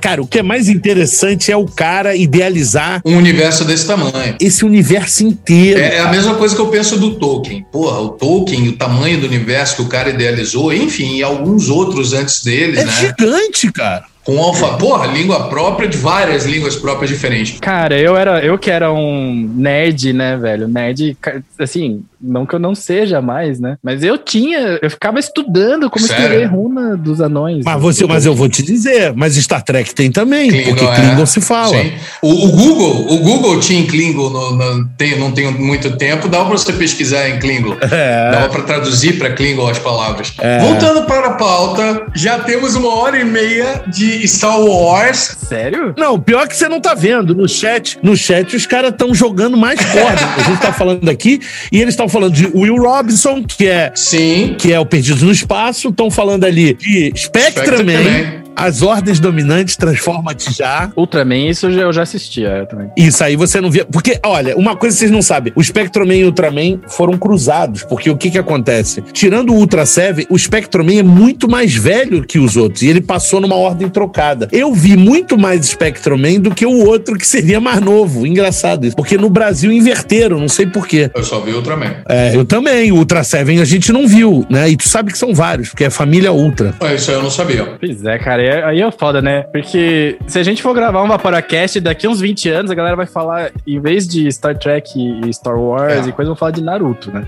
Ah, sim, daqui a 20 sim. anos. Eu não, eu aí eu não, eu não, eu já não era mais. Eu já não vi muito mais essa, essa parte. Eu até hoje, eu até hoje não sou É, muito cara de ver assisto. anime, assim. Eu acho que os únicos animes que eu vi foram aqueles da, da Manchete de 1987, 88 ali. Você sabe o que, que eu penso do É. anime? Eu penso do anime duas coisas que eu vejo problema no anime. Olha a polêmica. Vamos lá. É, é aquilo que o Miguel falou, é roubado. Porque o poder dos caras é ilimitado. O cara faz um Kamehameha, o cara faz um não sei quem, dá um golpe e. É, Dragon Ball é roubado mesmo. Não tem limite de poder. Sempre tem um que tem mais poder e o poder não para de crescer. Mas é tipo igual Sith Lords, cara, porque é Goku e Vegeta contra Rapa. É, seria tipo o universo Star Wars, em vez de sabre de luz é Kamehameha. É isso aí. E eles seriam da Dark Side, é. E a outra coisa que me incomoda, mas aí é uma característica do, de alguns desenhos, não são de todos, são aquelas caras que o olho fica grande, que a baba. A, mele, a, melequinha, a melequinha fica pendurada no nariz fazendo assim. Nossa, é. que fica assim. Não dá. Aquilo não dá para mim. Ali ele perde ponto quando faz aquilo. É, é, é, divertido, é divertido, é uma caricatura, é meio exagerado. Mas o cara tá serião, ele vai participar de uma luta e de repente faz uma cara daquela, estragou o negócio. Aí acabou. Olha, já que o Vaporacast. Pera aí, Miguel, pera aí, pera aí. Já que o Vaporacast hoje é de polêmica, então eu vou dirigir essa polêmica que eu já dirigi uma pro Luiz antes, agora eu vou dirigir uma ao Miguel. Goku versus Superman, quem ganha? Goku, né, cara? Goku, velho, porque o. Aí depende. Não, Goku. O Superman já conseguiram matar, né? O Goku. Exato. O Goku também, né? Morreu, né? Mas ele morreu porque quis. É, o Goku morreu também. Eu nunca é. entendi porque ele não se teleporta de volta depois que deixa o céu lá no planeta do Kaiô. Por que, que ele não voltou? Ele ficou lá e explodiu. Tipo, ele tem um teletransporte instantâneo e ele não vazou. Mas é. Goku, com certeza. Cara. Ok. Agora, agora, agora você. Agora, e, e Batman e Superman? Batman. Que isso, jovem? né, assim, a gente meio que tá meio perdidão na pauta e tem uma pergunta que a gente sempre faz no começo, que a gente não fez, que é o que, que vocês estão vaporando, galera? O que, que você tá vaporando? é verdade. Caraca, o que, que você tá vaporando? A mesa do Luiz tem 85 líquidos e 223 mods. ah, o Apocalipse Zumbi hoje vai, vai ser fortíssimo. Forte, cara. Esse é o... Pois é, eu não vou fazer como alguns canais que, puta, aí senão a gente vai perder uma hora só mostrando coisas, então eu vou ser mais básico. Nesse cara aqui, eu tô vaporando um líquido que eu tô testando, que é esse. Não. É esse aqui mesmo, é o Sunset. Life. Da, da Life Liquid. Life Liquid. É. E aí, eu tô nos outros aqui, no Freebase, eu tô vaporando o Zen House e o Nirvana, que é um líquido que eu gosto, eu gosto mais do Rebuff, mas acabou. E eu tô vaporando o Nirvana. Tá no PX80, porque vai sair review do PX80. Tá nesse. No pod tá esse, esse líquido aqui. Esse é o que? É o X-Rose? Esse é o Extras. Porque o que, que aconteceu com o Extras? Eu até me justifiquei no, no Instagram. Quando eu fiz o review desse cara, eu tava. não Ficou, é, ficou em falta a coil pra ele. E eu só tinha a coil que veio nele, fiz o teste, ela acabou e eu não consegui testar mais. Eu sempre gosto de testar mais. E eu achei alguns problemas nesse cara. Um dos problemas tá até aqui. Olha, olha isso. A tampa não fica mais. Ah, tipo como se espanasse, assim. Ela quebrou, ela quebra as travas dela que quebram aqui. E você abastece ele por cima. Abastece por cima. Entendi. E isso eu vi um problema. Vazamento eu vi pouco, mas começou a aparecer, mas é muito pouco. E eu não tive tempo de testar. Uma coisa que eu achei é que ele restringe o fluxo de ar, e, talvez por gank, porque a poten falta potência nesse cara, na minha opinião, pra coil que ele tem. E aí eu não, não consegui terminar de testar. Então eu voltei a pegar ele e arrumei coil, obviamente, tô usando e tô fazendo teste, aproveitando testando ali, porque eu faço tudo ao mesmo tempo, porque eu não tenho muito tempo. Nesse cara aqui que saiu review agora e vai sair review desse aqui, apesar de ser um aparelho antigo, eu não tinha feito review. Tá com o Taurenzinho aí em cima aí? Tauren One? Esse aqui é um Tauren, é um Tauren single coil. Eu botei o Dinner Lady, é o Berry Blast, doce, mas é bom. Azeite, tem uns azedos. Eu usei o Salt daqui lá, não gostei muito, mas eu acho que tem futuro, sim. O Tauren, eu gosto muito do Tauren. Olha o problema do do, que deu no meu. No Gabriel. Ó, olha só, no Gabriel. Se eu apertar o botão reto, vai de boa. Mas se eu por um acaso deixar entortar, ó. Ah, trava. O botão tá travando. Putz. Fica preso. Pra um aparelho do preço desse cara, isso não era para acontecer. Ah, Luiz, mas olha só, você, você é um cara que faz review de aparelho, você tem muitos aparelhos porque recebe. Assim, beleza, você falou que você tá vaporando, mas isso aí você tá vaporando para trabalho do canal. De todas as coisas que você tem aí, vamos perguntar então então, o que você vaporaria se fosse só pelo seu prazer? O que, que você tem aí que te agrada? Se houvesse um apocalipse zumbi. Zumbi que corre. O que você levaria? Não, não vou falar um só. Três juices. Só esses três juices você pode levar para lá. Tá bom. Então vamos lá. É, tá só fácil, que não é esse. Ele uhum. não tá aqui. É o rebuff desse aqui, Da Zen House. tá? Rebuff da, da Zen House. Levaria um líquido, poderia levar o Jam Monster de morango. Meu Deus, que homem que gosta de coisa doce. Deus que me perdoe. Esse é doce, Muito doce, né? o King Crust Don Juan Reserve. E aí eu fico na dúvida se eu talvez levasse o King Crust Don Juan Reserve ou se eu levaria um líquido que pra mim ele tá em primeiro, primeiro, primeiro lugar, só que você não acha mais aqui, que é de uma empresa chamada SVRF. E o nome do líquido se chama Satisfying. Ah, eu acho que conta, cara. Eu acho que conta pro, pro Apocalipse Zumbi. Acho que vale. Você acha que vale essa resposta, Ângelo? Não, tá bom. Até porque são líquidos realmente diferenciados e que eu acho que merecem um registro de, de, de ficarem aí na lista do Luizão de preferidos. Por que não, né? Sim. E aparelho, o que, que você levaria? Aliás, dois atomizadores, dois mods. Tá, eu, eu acho que mod, mod eu talvez, pô, se é apocalipse, caraca, tem que levar. Esse é bom. Esse é bom pra levar no Apocalipse Zumbi. Resistência, né? Exato. Excelente. Esse é um acertadíssimo. E, e por incrível que pareça, vocês vão achar engraçado, eu talvez levasse, não tá aqui, que é o da Tesla, o. Ele tá na sala, que é o PWM lá, o, é, é o, O Invader. Invader 4. o Invader. Eu talvez levasse o Invader. Ah, é, um, é um setup bem robusto, né? Robusto, que robusto. Super válido. É. Que engraçado é porque. Eu lembro quando a gente fez com o Feu essa pergunta. Aí ele, em vez de pegar, porque a regra é, né? É, tem que ser da sua coleção. Você tem que ter. Então daí a gente. Daí da gama de coisas que a gente poderia levar pro Apocalipse Zumbi, daí quando fala, ah, não, tem que ser sua coleção, é tipo, tem que escolher um em três, quatro aqui que eu tenho. Você tem literalmente o estoque de uma loja É, ao seu redor. Então você tem, tipo, opções infinitas. tem bastante coisa. E acredite que a sua escolha de Apocalipse Zumbi é uma escolha muito certa, porque dentre tudo que você conhece e levava os dois, eu acredito. E pode. Não, pera, você não falou atomizador. É, tem a também. Ah, atomizador, sim. Eu acho que eu levaria esses, esses três caras aqui: Profile M, Passage e Lotus. o O Airbiter. Nossa, eu achava que era Lotus. Ele parece muito com ele, mas ó. É, mas é o Airbiter. Peraí, deixa eu botar aqui, vamos ver se você consegue ver melhor. Ah, agora dá pra ver. De longinho achei que era o Lotus. Não. Nunca experimentei esse aí. Por que, que você levaria esse? O que, que ele tem de bom? Cara, esse atomizador tem um projeto. Ele é recente, né? Ele tem. Aliás, todos esses são meio recentes, tirando o Passage, que é um atomizador antigo, mas que eu gostei muito. Como Dual Coil, eu acho o Passage da Hell Vape muito, muito legal. Fica sempre na minha bancada aqui. O Profile M, realmente houve uma melhora significativa da Otofo. Agora, com relação a. Hoje, o de Mesh, o Profile M é o teu atomizador predileto. Eu acho sim. Ó, e tem um cara corrigindo a gente, falando o Invader é tensão variável, não é PWM. Mas, Luizão, você que manja, o Invader é tensão variável via PWM? Porque PWM faz isso? É, exatamente. Regula a tensão. né? É isso mesmo. Então é PWM, amigo. É, é exatamente isso aí.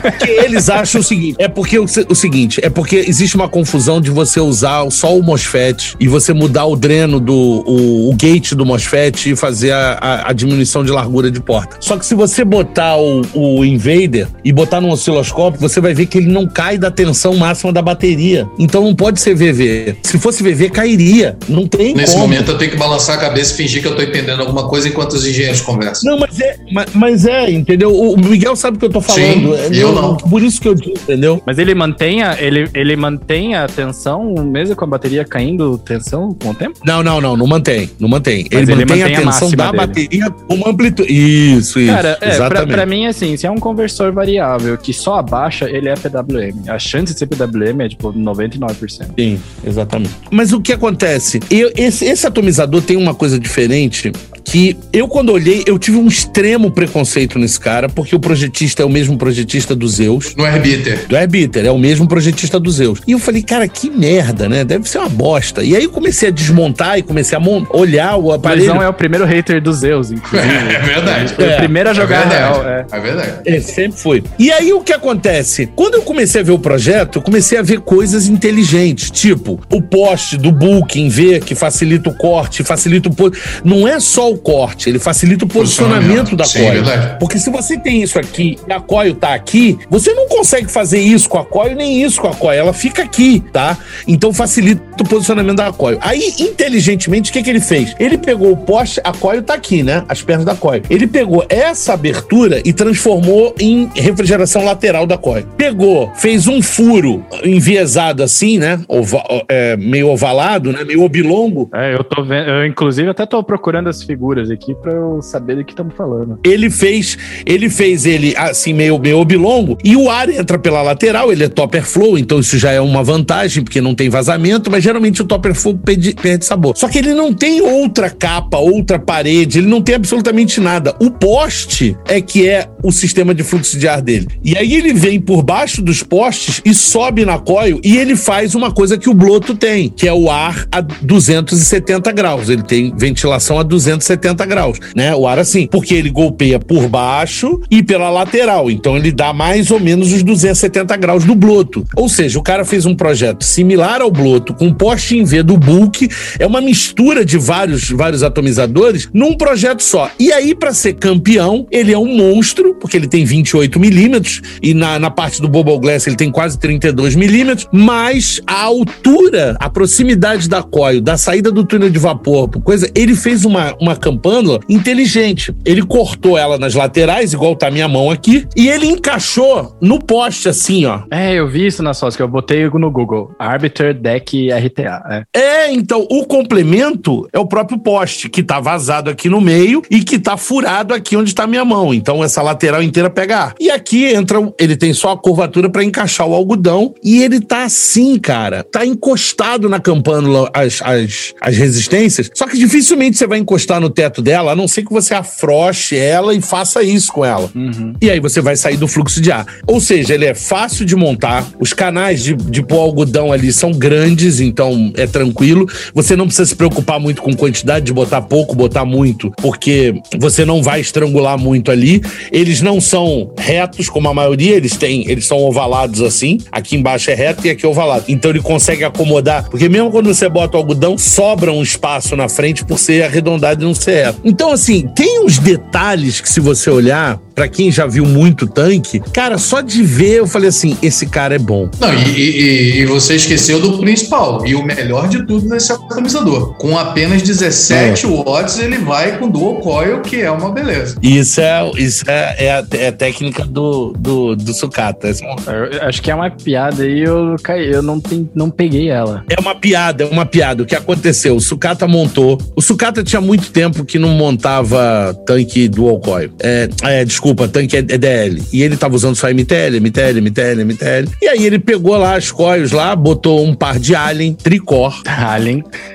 Alien tricor, que tava batendo 0,15, 0,16, chegou a bater 0,17 em alguns momentos ali, mas tava mais ou menos nessa faixa, em torno de 0,15. E ele botou 50 watts. E ele com 40 watts, ele mal tava conseguindo dar dry burn. É, cara, a gente perde a noção dos RTA. E ele botou 50 watts e tentou vaporar. E o negócio Não, e fazia... o sucata só usa MTL. O sucata só usa MTL. Porra, tá, tá bom. Pô, ficou legal o tanque. E a gente falando de sucata. Aumenta isso. Ah, essa coisa tem muita massa, aumenta isso. É coisa de 70, 80 watts e tá com duas Alien Tricore. E ele tava com 50. É, eu tô com 80. Eu tô com uma coil parecida com a dele. É uma Alien, só que essa aqui é uma dual core. E aí ele falou assim: Vou dar uma baixada. Não, vou diminuir tá muito.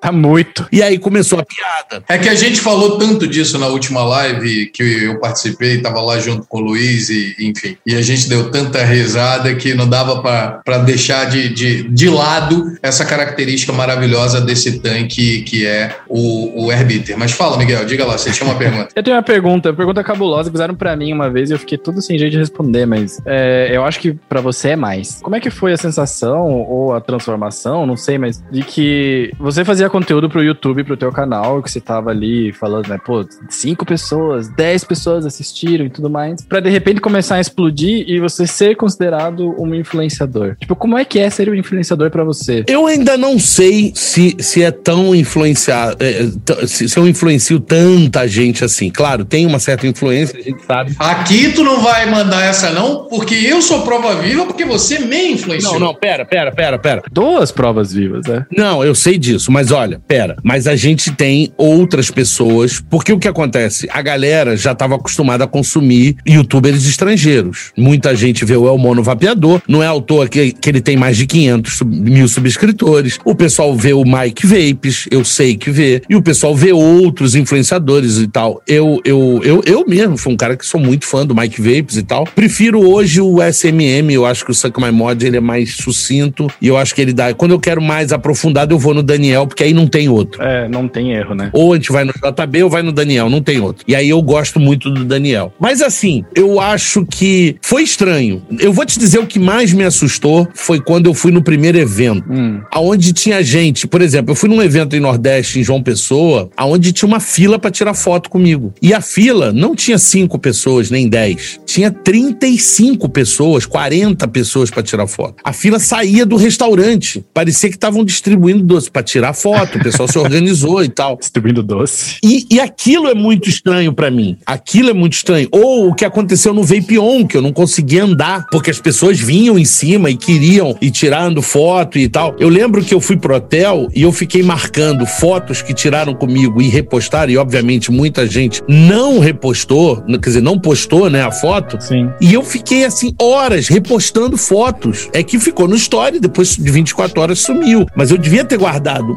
muitas fotos. Então aquilo sim me impressionou muito. E- ver esse tipo de coisa, ou pessoas que, pô, tal. Dentro do canal. Porque você chega em qualquer lugar e as pessoas te conhecem hoje em dia. Qualquer lugar de vape. Acontece. Eu, vou- eu, ah, eu vou te dizer uma coisa. E nem de vape. Se aparecer. Mas depende. Por exemplo, a região que o pessoal mais me conhece é da região sudeste pra cima. Região norte, nordeste, centro-oeste, muito forte, e um pedaço do sudeste, né? Uhum. Quando você vem pro sul, já não é assim. Sul eu consigo entrar numa loja de vape e ninguém saber quem eu sou. Consegue. Mas hoje os teus maiores, a maior quantidade de seguidores é de qual é, estado? É de São Paulo? Brasília, Brasília, Rio de Janeiro, São Paulo. Eu acho que vem na ordem. Eu acho que é Brasília, Rio. Isso em todas as redes. Ah, tem Goiânia em, na maioria das redes. No, no- no Instagram muda um pouquinho, tem mais São Paulo, é, tem umas mudanças, mas são, muda a ordem. É que São Paulo tem um volume grande, São, né? São É. Paulo tem um volume muito grande. Mas eu vou dizer que eu devo ter muita gente em Brasília, muito seguidor em Goiânia também. Então, assim, tem, tem bastante gente. Eu vejo esses números, acompanho. E eu vejo pelas pessoas que me escrevem. O que é engraçado é, é que as pessoas que mais chegam até, assim, tirando dúvida, e as pessoas acham que é incrível. Cara, é muito interessante que eu responda as pessoas em áudio, eu escrevo e a pessoa, cara, o cara me respondeu. Mas é óbvio que eu vou te responder. Eu vou tentar responder todo mundo. Eu não consigo no. Vou mostrar uma coisa pra você. Eu fiquei uns dias aí, né, de preguiça e eu, e eu não respondi o YouTube, tá? E vou mostrar uma coisa pra vocês. Olha quantas tem pra eu responder: 4 mil. Meu Deus Caraca. do céu, que desespero. Você vai ter que contratar alguém daqui a pouco. Antes de eu entrar aqui, antes de eu entrar aqui, eu respondi o Instagram. Eu vim no carro, a Dani veio dirigindo e eu vim respondendo o Instagram. E olha, só nesse tempo que a gente tá conversando, tem 15 já, ou 16, se eu não me engano, aqui, ó. E se eu entrar, tem os novos. Porque esses 15 são pessoas que já falaram comigo. Mas a galera que fica na caixa de que não notifica, né? É isso. É, é isso que eu ia falar agora. É, gente, às vezes a gente quer responder as pessoas, não é que a gente não responde, mas é que vai para uma outra caixa que não notifica, e aí depois de alguns dias é que a gente vê lá no Instagram do Vaporacast, por exemplo, ou até mesmo no Júris Vapor já aconteceu de, de passar 10 dias eu falar, putz, que droga, isso aqui foi para outro lugar. E é bem complicado, é bem difícil, cara, eh, a gente conseguir responder todo mundo, é bem complicado, mas eu tento. No Instagram, eu digo a vocês que eu devo estar respondendo 99%. No Instagram, na DM, no, nas mensagens diretas, tá? No YouTube, eu hoje, não sei, devo estar recebendo, respondendo 10%, sei lá, talvez 20% no máximo. Não, não chega a 20%, não chega. E isso que, né, porra, imagine, né? Ele vai lá e escreve sim, sim, sim, sim, sim, sim, sim, sim. Eu quero fazer uma pergunta para a gente não fugir do assunto de como, como é para você ser um influenciador, mas depois eu quero voltar nessa questão ah, das redes sociais. Você tem dois filhos, né? Você tem uma, uma menina mais velha e você tem um, um Luizinho que é a tua cara, só que sem barba. É igual, impressionante. Ainda, né? É, ainda sem barba. Pode ser que depois ele, ele bum, vire. Que é advogado, Anjo. Ah, ele é advogado? Tá se formando. Coitado, coitado do menino. Como é que você deixou isso acontecer com ele? concurso, quer fazer concurso. Como é que foi pra tua família, assim? Você falou da Dani, falou que ela te influenciou a, a começar a postar no YouTube e tal. Sim. Como que a tua família vê hoje? Porque, assim, você é um cara que vem de 20 e poucos anos de profissão em TV, que é uma profissão sólida, que imagino que dentre a tua família, dentre as pessoas, principalmente pelo fato de você ser carioca no Rio de Janeiro, é, assume algum status, né? Pelo fato de você estar ali participando daquele meio uh, de eventos, artístico, artístico né? e etc. E aí, como é que as pessoas da tua família viram essa, uh, uh, essa tua ascensão como influenciador em cigarros eletrônicos e principalmente como eles viram a tua decisão de começar a trabalhar exclusivamente com o vape? No Paraguai. É, no Paraguai. Se mudar ainda, mudar de país, porque eu mudei de país, né? Duas coisas aconteceram. Vou falar do lado família e também vou falar do lado amigos e, e profissionais da área que trabalhavam comigo. Os profissionais da área, como eu era um cara que, assim, sempre trabalhei muito bem, tinha uma experiência muito longa, eu dei muita sorte de ter, ter passado por diferentes partes dentro da televisão, desde a produtora de vídeo, que é diferente de uma emissora de televisão, bancada, unidade móvel, transmissão via satélite, transmissão. Assim, Tinha a carreira inteira. É? Exato, eu participei de pedaços da minha vida e, assim, não era um ano numa coisa, um ano não, era seis anos numa, 15, 10 anos na outra. Então, assim, muito tempo. O que que acontece? As pessoas acharam muito estranho porque eu era um cara muito conhecido em televisão, todo mundo me conhecia, pessoal de externa, da Globo, da Record, da Bandeirantes, de todas as emissoras, fazia eventos e tal, e o pessoal achou, cara, como assim vai sair de televisão? Você é louco? Trabalhou a vida inteira em televisão, todo mundo te conhece, você sabe, já passou por tudo aqui de televisão, você tem um, um cargo legal, você não sei o quê. E vai trocar para um negócio que não tá nem liberado ainda, pois né? É, pois é, pois é. E, e aí, cara, é, isso foi estranho para a maioria dos meus amigos. Do lado da família, não sei se foi tão estranho, só que assim, aí, aí já a estranheza foi da mudança. Paraguai? Por que Paraguai? Por que não Canadá? Por que não, sei lá? Estados Unidos, é, podia Alemanha, Alemanha, Portugal. Portugal, né? É, a gente chegou a pensar, eu e Dani, a Dani tem passaporte espanhol, né? A Dani é filha de espanhol. E da gente ir pra Espanha, a gente tinha pensado várias coisas. Eu pensei em montar uma vape shop na Espanha, tu acredita? E aí eu vou te falar uma curiosidade maior. O lugar que eu escolhi da Espanha, por uma influência de uma youtuber brasileira, que eu sigo eles até hoje, que é um casal, é um lugar chamado Alicante. Não conheço. Tá? Que fica, fica numa região lá da Espanha e tal, não é no perto de Madrid, é afastado. E, cara, o mais estranho é que uma grande youtuber, que na verdade é um casal de youtuber, tá? Duas meninas, que são grandes, devem estar com mais de 100 mil subscritores, montaram uma loja em Alicante. Olha. Elas são espanholas e montaram uma loja em Alicante. Mentes brilhantes pensam parecido, né? Se chama Modern Vapors, né? Mais do que Vapors, né? Uhum. São duas meninas e elas têm uma loja que é uma loja que faz muito sucesso na Espanha e tal, o pessoal todo mundo conhece, e elas têm um canal do YouTube.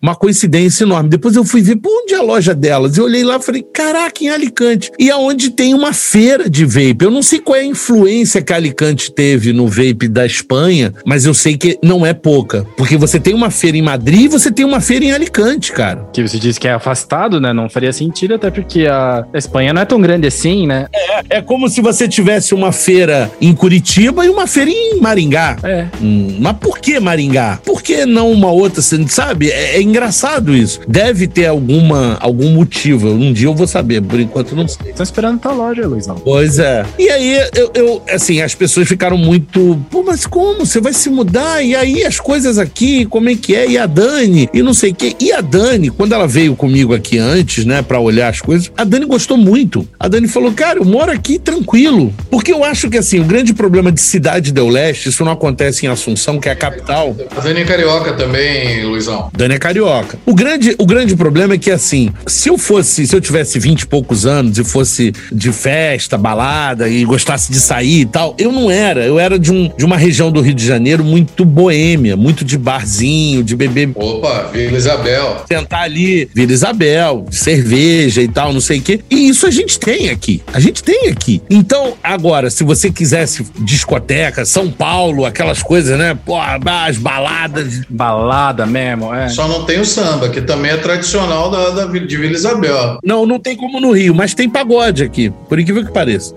Mas pagode em Guarani ou pagode em português? Não, não, pagode em, em português. Se tem pagode em japonês no Japão, né? Não é uma pergunta besta, né? Cara, eu, eu achava o japonês estranho, difícil, mas depois que eu vi o Guarani, eu falei, meu Deus, é melhor aprender Klingon ou qualquer coisa do que. Tem nada a ver com o espanhol? Nada, nada, nada. Nada, nada, nada. É que nem o tupi e o português, né? Nada, nada a ver. Nada a ver, nada a ver. É uma língua completamente diferente. É uma língua baseada. É língua de, de, de. Indígena, né? Primitiva, de índio primitiva. Então, eles, por exemplo, o um é um dedo, dois dedos, três dedos, quatro dedos, uma mão. Uma mão. Então, assim, é umas coisas assim, por exemplo, a bola, a bola, uma bola de futebol. A tradução dela seria couro de vaca quiquica. É tipo um alemão versão América do Sul, então. É, É, exatamente. Alemão é mais ou menos isso. Exato, tipo o alemão. O alemão tem isso. O alemão tem essa característica. Que você, pô, bombeiro em alemão é o homem de vermelho que apaga o fogo, né? E tá errado. Tá certíssimo, né? que tá. Tá certíssimo. Desse jeito eles criam qualquer vocabulário. Qualquer, é, né? inventam qualquer palavra. E faz muito mais sentido do que cadeira, do que. Pô, é um negócio de sentar. Acabou. Do que avião, um negócio que voa. É um negócio que boa.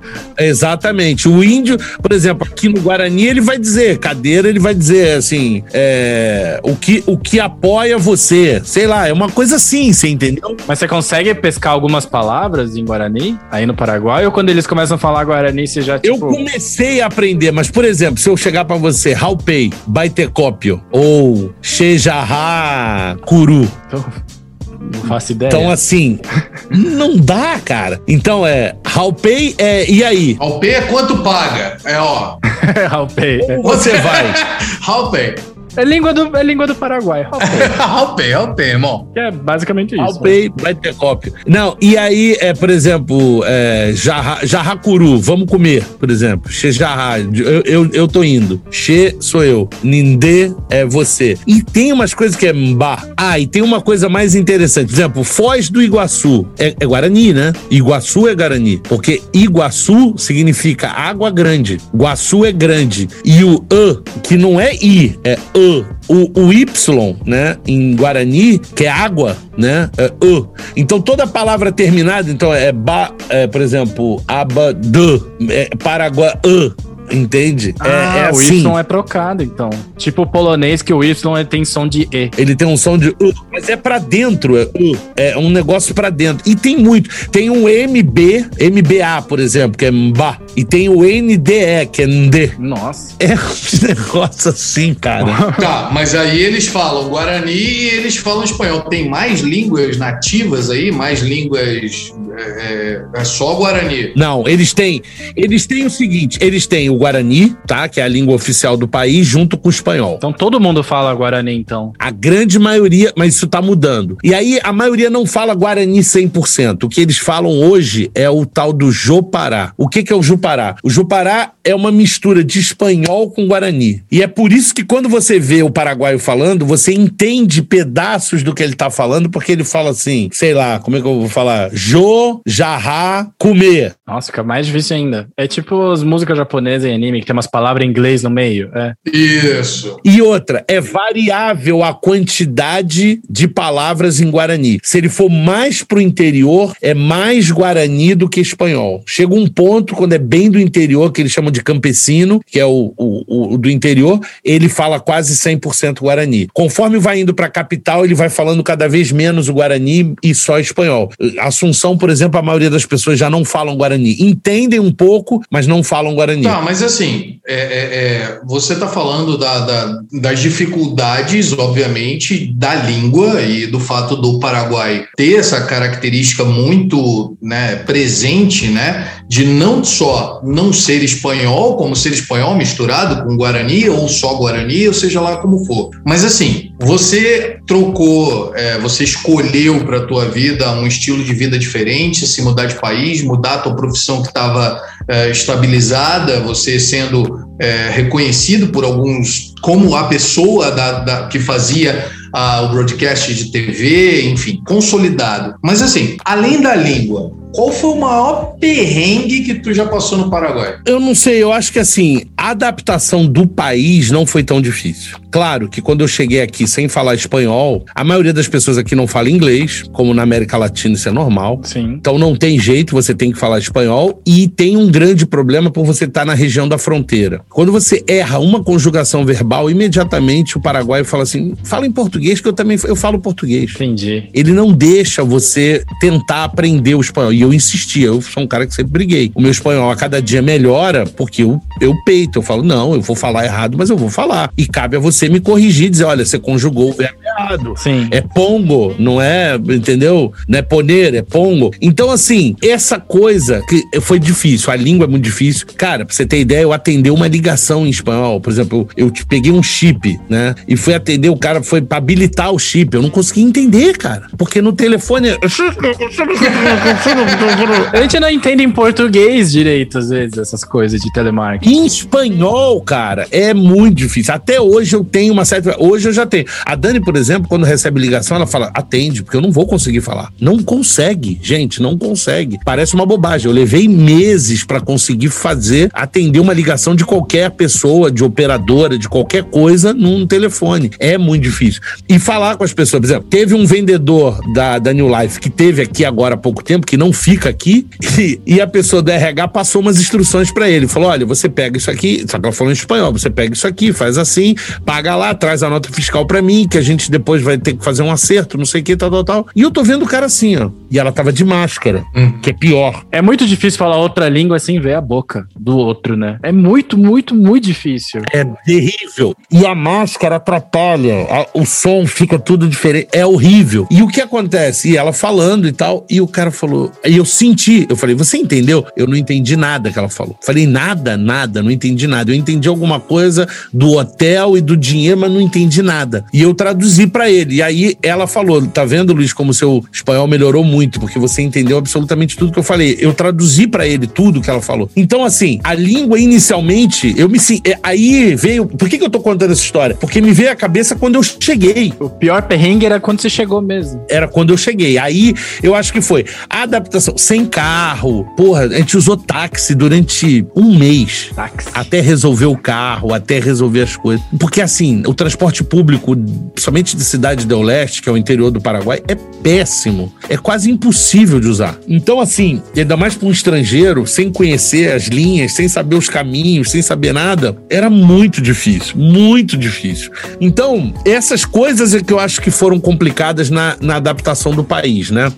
Com relação ao trabalho, pra mim era natural. A única coisa que teve foi o seguinte: hoje eu conquistei uma posição dentro da New Life que eu não tinha quando eu cheguei. Obviamente existe uma desconfiança, você tá contratando uma pessoa nova. Eu entrei como, como que eu vou dizer, como um assistente do marketing. Aham. Depois de um tempo eu virei o consultor do marketing. Depois de um tempo eu virei o consultor do vape, de todo o departamento de vape. Hoje eu sou o responsável pelo vape lá, de tudo. Compra, venda, eu falo com todo mundo, os vendedores, falo com o comprador, falo com todas as coisas. Eu vejo as compras, opino, falo, não, não vamos comprar isso, isso aqui não dá, esse preço tá ruim, vamos negociar preço. Então, assim, mudou. E, obviamente, eu fui entrando muito mais dentro do trabalho, né? Que era um trabalho que não, é, o- não era o meu trabalho, né? Nem como engenheiro, nem como de, de- de televisão, nem como nada, né? É, eu acho que assim, a parte de ser influenciador só me ajudou A conseguir o trampo, é. E chegar nele, mas executar ele. exatamente. Uma coisa que eu acho que é importante a gente esclarecer, né,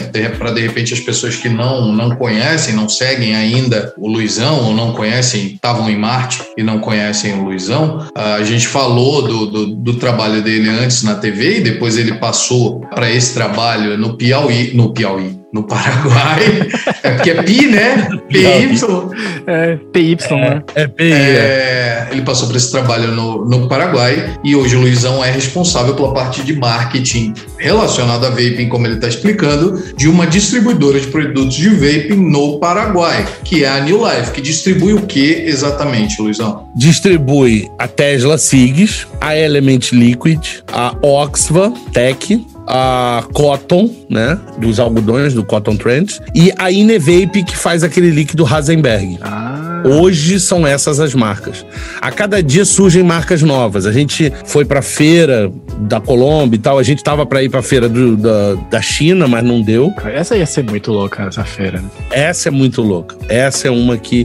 Você pode dizer, tem três feiras que eu queria ir. A primeira feira é a da China, óbvio, isso é indiscutível. A segunda-feira é a da. Aí é que eu fico na dúvida se seria a dos Estados Unidos, porque é muito show, é muito. Americanos sabem fazer esse tipo de coisa, né? Uhum. E os influencers e os caras que a gente acompanha, é tudo de lá, né? É. Exato. E eu conheço bem esse tipo de feira, porque eu, eu fui para Las Vegas 300 vezes para feiras de televisão, tá? Para ver equipamentos e tal. Assim como eu ia para Amsterdã, que é a IBC, que é a feira equivalente da Europa, é a maior da Europa é a IBC, que é em Amsterdã, e a maior da, das Américas é a, a, a, NAB, que é a maior do mundo, né? Que é a National Associated Broadcaster. E aí, eu tinha muita vontade dessa de Las Vegas, mas eu fico na dúvida entre a da Inglaterra ou França. Por quê? Porque tem os influencers europeus, que são aqueles que a gente tá acostumado ali, que a gente vê, que é o Todd, que é o, é o que é o Viking Vaping, não sei o que, que é umas coisas que eu queria conhecer. Ver o JB, ver o pessoal todo. Eu acho que seria muito legal. Então eu fico muito na dúvida. Mas a dos Estados Unidos eu acho que vai ter mais influenciadores, eu acho que vai ser mais uma feira, além de material. Porque assim, se a gente for falar equipamento por equipamento, a da China é maior. Sim. Não, não tem dúvida. Se já foi na da China, fabricante já viu tudo. E aí eu, por último, vou falar essa do Ângelo, que é a da Alemanha, né? Que é de Stuttgart, que é a feira de high-end. Porque aí é um outro universo. Alemão não brinca, né, cara? Alemão não brinca. Que aí você não vai ver, aí você não vai ver nada do que você vai ver ali, quer dizer, nada não, quase nada, em outras feiras. Então ela tem que entrar na lista. Então China e Stuttgart tem que entrar na lista das três feiras. A do meio é que eu fico na dúvida entre França, Inglaterra e Estados Unidos, né? A de Las Vegas. Bom, é para você é uma questão de tempo, né, Luizão? É uma questão de as vacinas já estão aí chegando, até no Brasil já tá começando a chegar, Estados Unidos e tudo mais, a galera tá tudo imunizado já, né? Aqui no Paraguai, 6 milhões e meio de, de habitantes, o cara comprou 4 mil vacinas o presidente. Porra, mas é um pior que o outro. Né? mas. Deve ser para vacinar a família dele. Mas teve muito pouco caso de Covid no Paraguai, né? Ah, mas é que eles fecharam muito cedo, né? Não, bastante. Eles fecharam muito cedo, mas bastante, cara. Para uma população de 6 milhões e meio de habitantes, tem mais um milhão e meio de estrangeiros, né? Então chega uns. uns é, não, dá, dá uns 6 milhões e. 7 milhões, vamos dizer. 45 mortes por dia não é tão baixo, cara. É. Falando em Covid, eu sei que né, o senhor teve Covid. Quais são os desafios aí para um, um cara que va, vapeia e para um influenciador que prova os líquidos que teve Covid? Me conte. É, né? Já voltou o paladar? Então, vamos, vamos começar primeiro o seguinte: um cara que tá acima do peso, que tem problema de pressão alta, apneia do sono e é pré-diabético e pegou Covid. E que fumou Nossa. por 21 anos 3, 4 maços de cigarro. Mas não passava nem sinal de Wi-Fi, né? Pois é. E aí, quando eu peguei o início, febre durante 12 dias. 12 dias. 12 dias eu tive febre. Então não foi tão light o teu aí. Eu não conheço ninguém que pegou light e falou, não, tudo isso. Não, foi pesado então. Não, não foi. E aí, é, depois de alguns dias, eu comecei a ter um problema respiratório. Começou a gerar as, as placas e tal, não sei o quê. E eu vou dizer para vocês uma coisa que é, eu não sei se eu deveria dizer, mas eu continuei evaporando. Eu, eu larguei o Nick Salt, porque era impossível evaporar Nick Salt. É impossível evaporar Nick Salt. Eu não conseguia de modo nenhum. Cara, uh, dava uma falta de ar estúpida e parecia que eu ia morrer. Não tinha condição de. É, porque aquela, aquele overnickzinho que a gente até gosta. Aquele aperto no peito, né? Aquele matava o resto que tinha ali dentro, então. Exatamente. E aí o que aconteceu? Mas eu vou te dizer que o Freebase ajudou bastante. Ele é, eu não sei explicar, mas ele alivia. Aí tem um estudo que diz que a nicotina dificulta a proliferação do a, a, multiplicação do vírus, porque a nicotina é tão filha da mãe que a célula prefere absorver ela do que. É, isso é do Farsalinos, né? Inclusive. É. é, é, tem um estudo sobre isso. E que o propilenoglicol, como antibactericida. É, isso que eu ia falar. E o glicerol também ajuda a dar uma, uma esterilizada por dentro, né? Ele reduz a formação de placa. Eu acho que eu tive pouca placa para um cara com tanto problema assim, mas eu tive placa e eu tive uma redução Eu, eu arrumei um oxímetro. O pessoal da Firefly, que tá aqui, me arrumou, um, trouxe aqui em casa, porque eu tava me sentindo mal. Botei o oxímetro, eu já tava batendo 92%. Depois, no dia seguinte, foi para 90%, foi para 88%, Nossa, foi para 85%,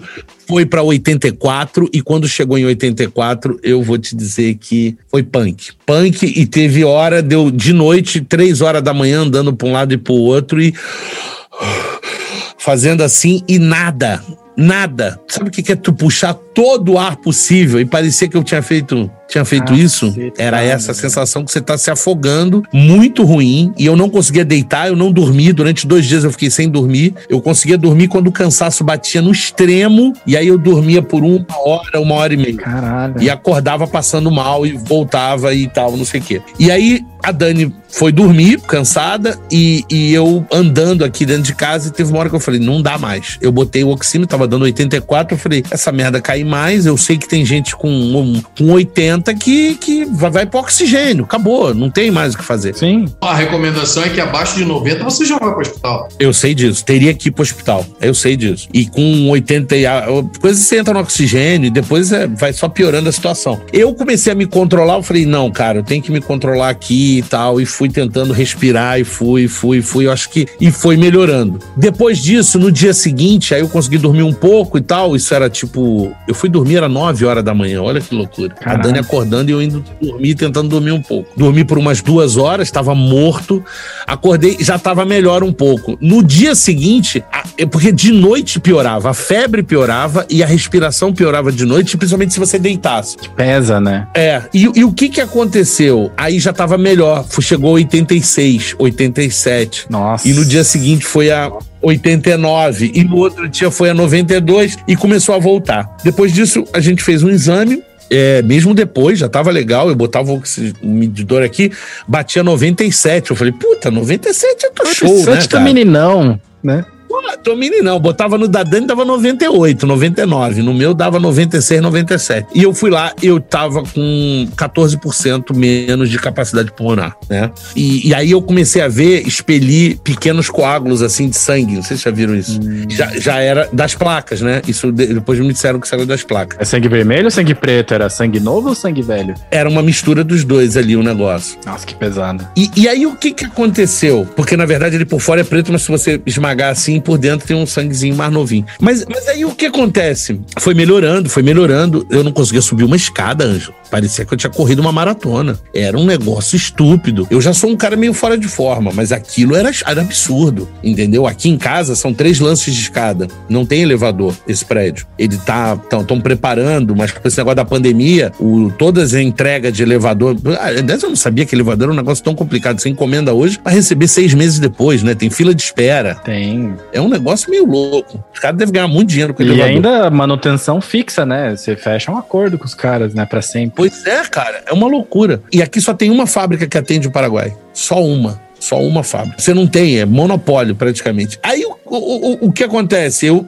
Pô, sempre subia aqui, cara. Chegava aqui em cima, tava meio cansado e tal, beleza. Porra, cara, era impossível. Impossível de dar tontura de você achar que você vai desmaiar, cara. Então, assim, isso foi uma coisa que senti. E aí depois veio, quer dizer, veio, já tava antes, e na minha opinião, eu posso estar enganado. Eu acho que piorou depois que eu fiquei bom. A falta de paladar e de, e de olfato. E eu não conseguia testar líquido. Ficou muito tempo assim? Eu fiquei por uns 10 dias, mais ou menos, 11 dias. Eu fiquei por uns 5 dias dentro do período do Covid, talvez até mais, eu acho. Uhum. E mais uns 10 dias depois do Covid, ainda assim. Eu conheço gente que é, ficou, tipo, meses, é, três meses sem sentir sabor. Eu sei, eu sei. Não, eu conheço gente que até hoje não, não recuperou, pegou em dezembro e até, é. até recentemente, então, quase quatro meses e não voltou. Tinha um cara aqui que é amigo nosso, que é dono de um restaurante, ele ficou dois meses e meio. Zero. Mas ele não, eu não cheguei a ficar zero, zero, zero, zero. Acho que eu não fiquei. Acho que só talvez por um, um pouquinho assim. Mas eu conseguia sentir e tal. Mas afetava muito, Ângela. Eu não conseguia sentir nuance de líquido, essas coisas. E eu acho que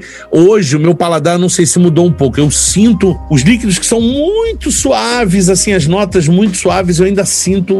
Eu acho que parece que ainda tá ainda chegando lá, entendeu? Eu tô muito atrasado de review de líquido. Peço desculpa, inclusive, os patrocinadores que me mandaram líquido. Tem várias coisas aqui na, na, na coisa, mas tá tudo atrasado e aí eu tinha algumas coisas de errado. Porque, na verdade, é, existe o pedido de review de líquido, mas o pedido de review de hardware é muito maior. É muito maior. Então eu vou atender a grande maioria. Então eu acabo é, prejudicando um pouco os fabricantes de líquido e tal, as pessoas, por conta disso, entendeu? Porque, por exemplo, tem o PX80, o Marco já fez há um tempão, mas eu não, não, não fiz. E, e, lançamentos e coisas que são novas, que eu precisava fazer. O Profile M, o, sei lá, o Vince Pod. O Vince Pod ninguém fez ainda, é novo, o negócio começou a vender agora. Eu agora tô recebendo o Troll X, que, só, que começou a vender essa Nossa, semana. Nossa, ressuscitaram o Troll, né, da Rodolfo, que ficou um tempão sem produzir. Nossa, nem tava me tocando de que estavam falando até você falar. É, é o Troll, pô, aquele do memezinho do, do Troll, da época do. Sim. Muito antigo. Eu nem sei se ele era bom, se era ruim, mas eu não comprei porque eu não gostava do meme. É assim, assim de simples.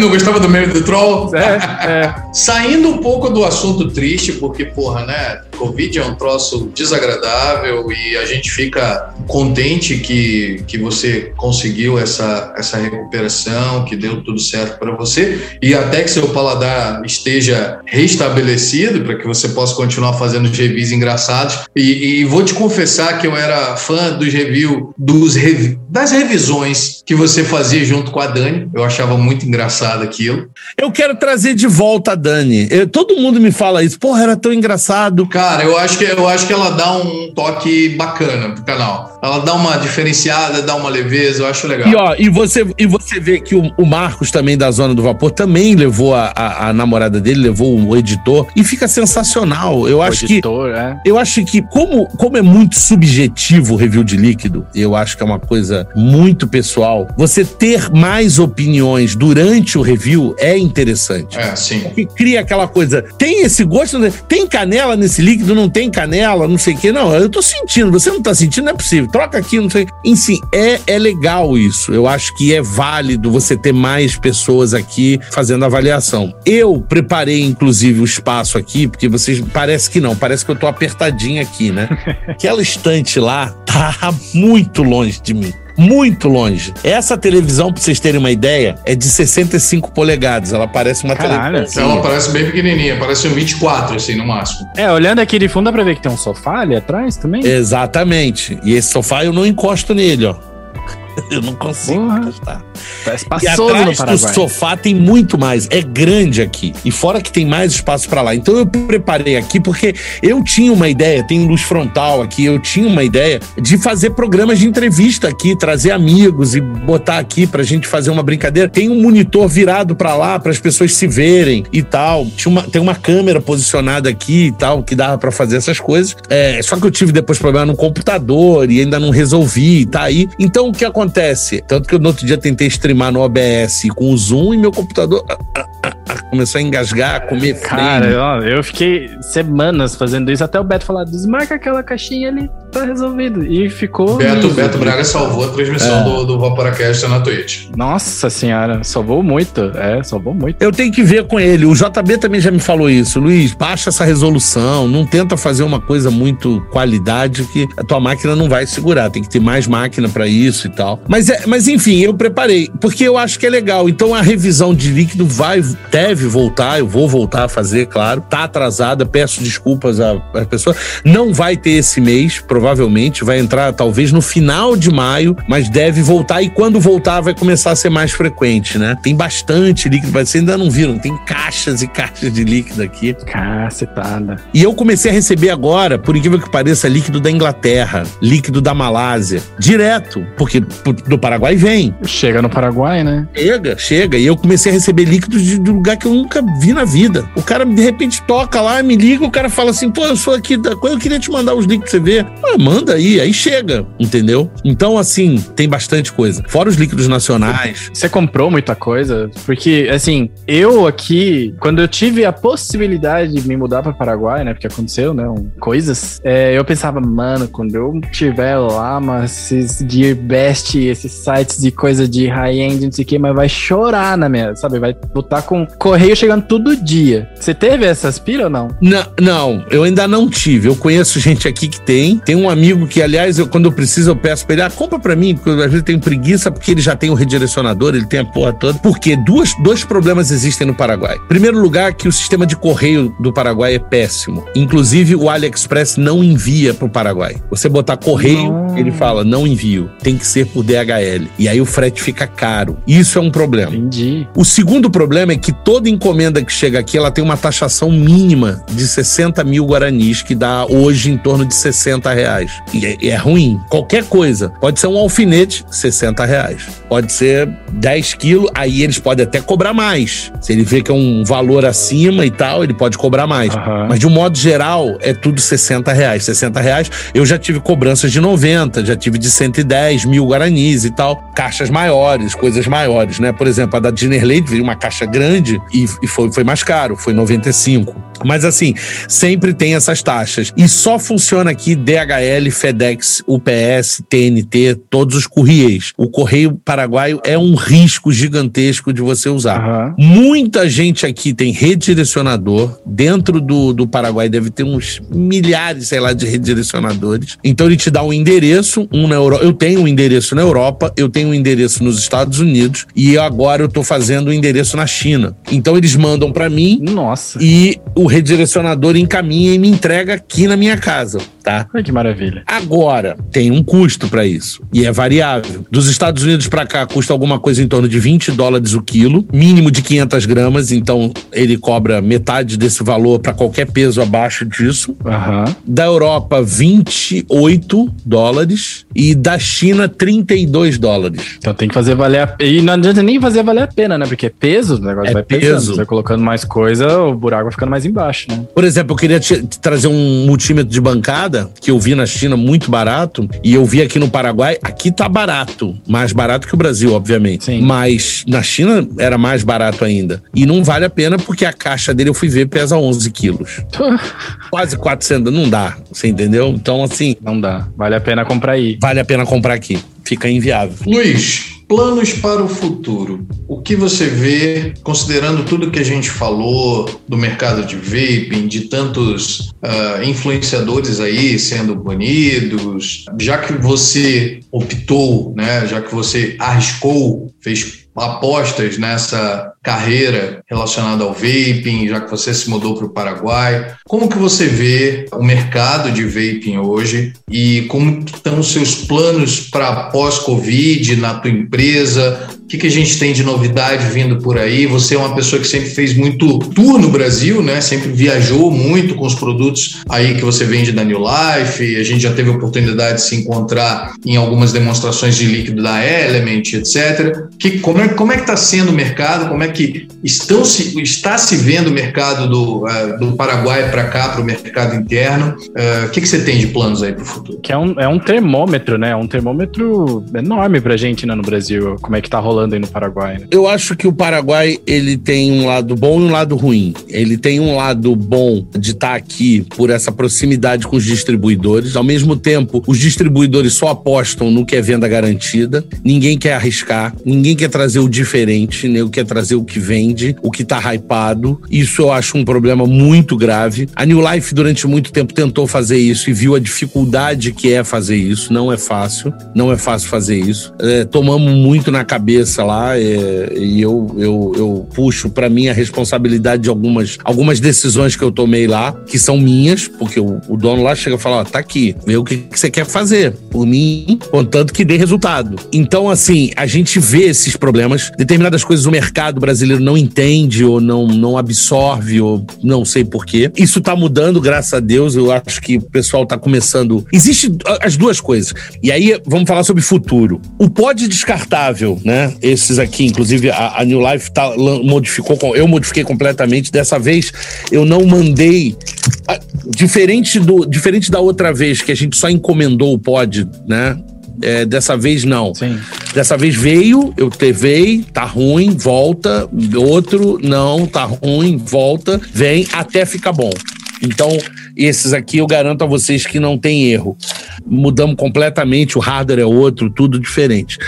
Os pods descartáveis estão conseguindo fazer uma conversão absurda para dentro do vape. Absurda. Vocês não têm ideia. O que isso aqui está atingindo de pessoas, você não tem ideia. Eu, eu até chuto um pouco, porque eu conheço muita gente aqui que, que não vapora e conhece pod, experimentou já. Coca-Cola. Esse aí pega o Miguel, hein? Ah, ah, Luiz, dá um jeito de mandar pra cá, por favor. Vou dar um jeito. E não um só, pelo amor de Deus. Esse aí pega o Miguel fácil. Sensacional. Nixal de Coca-Cola, meu Deus do céu, pega fácil, Miguel. É. Meu Deus, eu nunca mais vaporo outro sabor. Desculpa aí, amigos. Mas, e ó, e tá bem feito, tá bem feito, cara. Tá bem feito. Deu trabalho, mas tá bem feito. Mas espera aí, você participou diretamente da, da, da confecção e do paladar dos líquidos? Todos. Legal. E do dispositivo. Eu testei 14 marcas. Cada marca tinha mais ou menos uns quatro dispositivos. Sei lá, cara, uns mais de 50 dispositivos. Até chegar no hardware. No hardware que eu queria. Esse hardware é blindado. Se você, se eu te mandar um, Miguel, você que é mais curioso, desmonta, quebra, desmonta ele, olha por dentro, você vai ver a diferença. Depois pega um do competidor e desmonta, que você vai entender o que eu tô dizendo. É, porque eu, eu, eu realmente desmontei todos os descartáveis que eu peguei até agora. São ruins. Esse você vai ver a montagem. É todo com blindagem de silicone. Mas ele, esse aí saiu com qual, qual marca, Luiz? Life Pod. Life Pod. Life Pod. É da, é da marca da New Life. Da New Life, né? Ok. Ó, Da distribuidora É. mesa. é a distribuidora e ela criou o hardware, claro, sobre é, especificação. Na verdade, o hardware nós tomamos a decisão de escolher o que a gente queria. Escolhemos o que a gente achou que era melhor. Desmontamos todo, testamos, depois desmontamos todos e vimos. Eu falei, não, esse aqui é o melhor. Então tá decidido, esse é o melhor. Tá, agora vamos decidir os sabores. Aí partiu pros sabores. Então a gente primeiro começou com hardware, depois a gente passou pro sabor. Eu acho que isso foi muito importante. Diferente dessas marcas. Porque o que que tá acontecendo com os pods descartáveis de um modo geral? O cara pega o telefone, liga pra China, fala assim: Tu tem pó descartável? Tenho. Tem sabor manga? Tem. Então manda 50 mil caixas do de manga, 10 mil caixas do não sei o quê, bota aqui e começa a vender. Ah, escreve aí o nome da minha marca nele, tá? Aí o cara vai lá, escreve o nome da marca e bota pra vender. É isso que a maioria tem feito. Não foi o que a gente fez. A gente, no modelo anterior, a gente fez uma parceria com a Element e, e junto com a Element, eles tomaram a decisão do líquido. O que eu achei da Element é que a Element não quis mudar o líquido dela. E aí você tem que entender uma coisa. Que a entrega de sabor ela vai mudar com o aparelho, vai mudar com tudo. O airflow é diferente, a potência é diferente. Você tem que mudar o líquido para adequar o seu hardware. Que é um conceito que eles já entendiam quando eles lançaram o líquido MTL, né? Não sei por que ficaram tão reticentes assim em relação ao pod. Exatamente, mas ficaram muito reticentes e não. E, e- e, enfim, isso, atra- isso atrapalhou bastante a marca. Hoje tem gente que fala, ai, Life Pod, eu provei, é horrível. Não, você provou aquele. Esse novo é diferente. Então, assim, e a gente teve uma primeira tentativa que foi em parceria com a Stig, que foi um negócio horroroso. Horroroso. 70% dos pods é, davam defeito. Cacetada. Antes de terminar, obviamente, o líquido suficiente. A Stig não quis devolver um centavo do dinheiro. Pra que fazer isso, né? Uma empresa do tamanho da Stig. Porque acaba com a recompra. Acaba com a recompra. É, Imagine, você lá toma um prejuízo, fez um puta, uma super encomenda pra atender um mercado que é mais do que emergente. E aí dá ruim, é pedir pra não querer vender mais, né? Vou chutar um número pra vocês: 150 mil unidades. Caralho. Nossa senhora. Tá? Vontade de chorar com isso. É aí. vontade de chorar. Eu não sou o dono da empresa, o dinheiro não saiu do meu bolso, mas dá vontade de chorar, dá. E aí o que acontece? É, Assim, gente tá falando aqui coisas que eu nem nunca falei em lugar nenhum, nem no meu canal, mas assim, a gente tá batendo papo. Agora, eu acho, cara, que o descartável tá trazendo muita gente, tá? Tá trazendo muita gente. Eu tenho percebido uma entrada de, de iniciante no meu canal.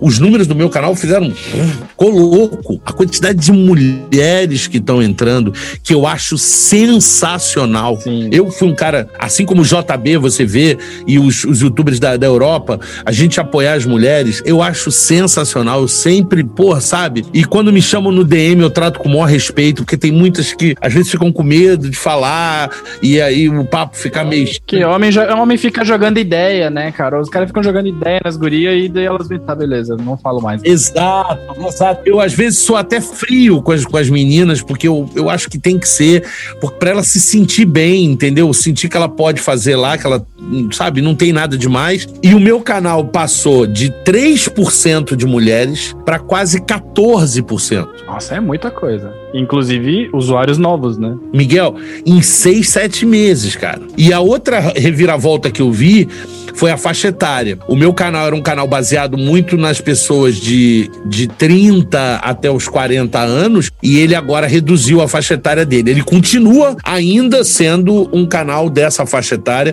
mas a faixa etária de 18 a 25 no meu canal cresceu muito. E isso são novos usuários. E eu vou te dizer o que, que isso pode estar acontecendo. Eu posso estar errado. Além de estar entrando novos usuários, os usuários que entraram anteriormente e que seguiam outros canais e que viam revis assim, muito superficiais. Olha, isso aqui é o um aparelho, enche por aqui, esse botão cinco vezes liga, ó, vaporou, ok? Bonitinho tem 10 cores. Um abraço, até o próximo vídeo. Isso é um tipo de apresentação de produto. A outra coisa é dizer, se esse LED piscar três vezes, é porque esse pode deu defeito. Se o LED piscar quatro, é porque o carregador não está encaixando. Outra, lembra de usar um carregador USB com mais corrente.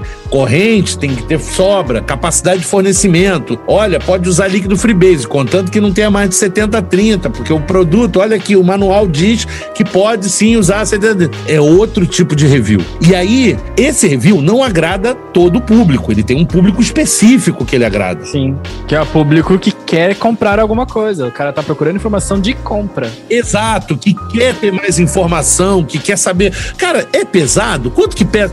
Porra, compara ele com. Bota do lado de um outro produto e vê se tem o mesmo tamanho. Então, assim, essa, esses detalhes que muitos canais não têm, tá? E eu tento fazer isso. Não tô dizendo que eu faço melhor ou pior, eu faço diferente dos outros só. E aí, é, ele atingiu um determinado público. Só que quando o público começa a ficar mais avançado e começa a querer entender mais e começa a querer tirar dúvida, ele obviamente opta por esse canal. Ele começa a procurar esse tipo de canal. Então, eu vejo uma mudança em quem está consumindo esse tipo de conteúdo. Então, você começa a ver um, um público um pouco diferente, um público um pouco mais exigente na informação que você está passando. Fala, pô, mas esse cara não me disse nem quanto tempo leva para carregar isso, cara. Qual é a corrente de carga desse troço. Se eu botar para carregar, quanto tempo vai ficar carregando? Isso é importante, porque. Posso botar no PlayStation para carregar? Pois é, esse tipo de coisa. Cara, perguntas básicas, como por exemplo, posso viajar de avião? Eu acabei de postar, tem um vídeo lá no canal falando sobre isso. Deve ter entrado, eu não sei, eu tava monitorando aqui, mas agora já não tô nem vendo. Eu programei e deixei com automático. Mas assim, eu comecei a ver essa mudança e eu acho que isso é o futuro. O futuro, eu acho que isso aqui vai fazer a gente sair da bolha, em primeiro lugar. Isso é verdade, concordo. Ah, isso é muito importante. A bolha, né? A bolha. A gente tá na bolha. A gente tá dentro de uma bolha e a gente dificilmente consegue sair. Por mais que o teu canal tenha projeção, por mais que o teu canal tenha abrangência, número de inscritos, ele ainda está na bolha. Sim. Porque, pô, você pega o maior youtuber do mundo, o Hip, o, o Hip Trippers, o cara, ele, o Austin, né, que é de trick, os caras têm um milhão e meio de, de inscritos. E você acha que tem só um milhão e meio de inscritos no mundo? Claro que não, né? Então, assim, eles estão também dentro de uma bolha. E como a gente não pode, não pode impulsionar, não pode colocar anúncio patrocinado, não pode colocar nada. Só vai te achar quem tá procurando, né? A bolha, ela tem que estourar sozinha. É, a Exato. bolha tem que estourar sozinha. Ou ela estoura ou ela não estoura. E eu vou te dizer, isso daqui vai estourar a bolha. Porque quando você começa a ver pessoas que não são adeptas a modismo, que não são adeptas ao cigarro, que não são adeptas ao narguile e que nunca foram para a internet procurar sobre isso e você vê na rua ele usando isso aqui, aí você começa a ver que houve realmente travasar, que saiu realmente dessa bolha. Eu acho que isso aqui vai ser uma grande mudança. Eu entendo que tem todo lado ecológico, descarte, bateria, mais plástico e tudo, não sei o que na natureza. Eu entendo isso tudo. Mas a função desse cara, ele tá cumprindo, que é chegar nas pessoas. Porque você pega aqui esse troço, rasga o saco, tira aqui e usa, cara. Não tem o que saber. Ah, o líquido tá certo. E se ele curtir, ele pode continuar usando ou pode procurar um podzinho para ficar refilando para ter outros sabores. Né? Exatamente. Né? É a introdução, né? Sempre foi nosso. Eu, eu, sempre fui meio contra essa questão de lixo e tudo mais, mas desde sempre que a gente começou a. que, o, que a gente viu que pó descartável começou a entrar no mercado, a gente sempre achou, cara, isso é maravilhoso, porque antes dos pods, o cara tinha que gastar 400 reais, 500 reais pra testar se gostava ou não. Eu acho que como ferramenta para trazer o iniciante pro vape é sensacional, é imbatível, é imbatível. Eu fiz uma campanha de conversão, essa campanha vai, vai ser veiculada, sei lá, daqui a um mês ou dois. Eu fui pra rua, fiz um banner, não tem nada da New Life, porque isso foi um pedido meu. Não tem nada dizendo do produto, não fala do LifePod, não fala de produto, não fala de nada. Só tem dizendo assim: troque o seu cigarro por qualidade de vida, por mais qualidade de vida. E aí tem um maço de cigarro grandão assim, com cigarrinho, uma coisa estilizada e um vape do lado, né, e tal. E a gente chegava, tinham promotores que a gente contratou, uniformizados, com uma uniforme simples, sem nada,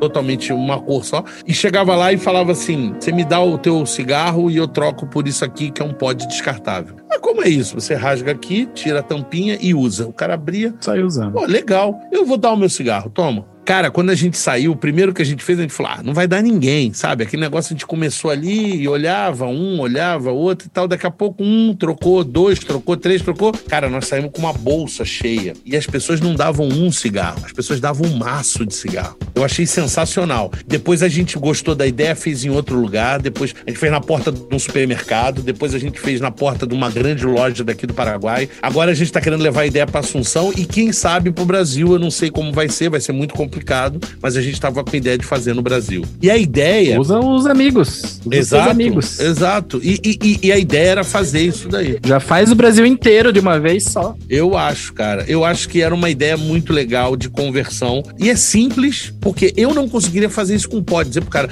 não, amigo, você aperta esse botãozinho aqui, aqui você abre, enche líquido. O líquido tem que ser esse, não pode ser aquele líquido. Você botar aquele outro líquido e não sei o que. Para lá. O cara vai embora, cara. O cara vai embora. Sim. Você entendeu, Anjo? Não dá para fazer uma conversão num cara assim dessa forma. A gente já teve, obviamente que a gente já conversou sobre isso antes de quando existia o um mundo, né? Antes de pandemia e logo no começo do Vaporacast, a gente já teve, óbvio que não é nenhuma ideia uau, né? A gente já tinha pensado numa campanha desse tipo, mas faltava realmente uma ferramenta como essa. E óbvio que à época a gente pensou no Renova Zero, que é o que mais se assemelha, porque simplesmente não existiam pods descartáveis, ou existiam, mas eles eram estavam ainda no começo, era uma coisa muito difícil. E eu concordo com você que os pods descartáveis fazem principalmente esse trabalho de introdução de uma maneira fantástica porque é, é, é, é, rápido, é fácil, eu não tenho que apertar, eu não tenho que fazer nada, eu só tenho que evaporar.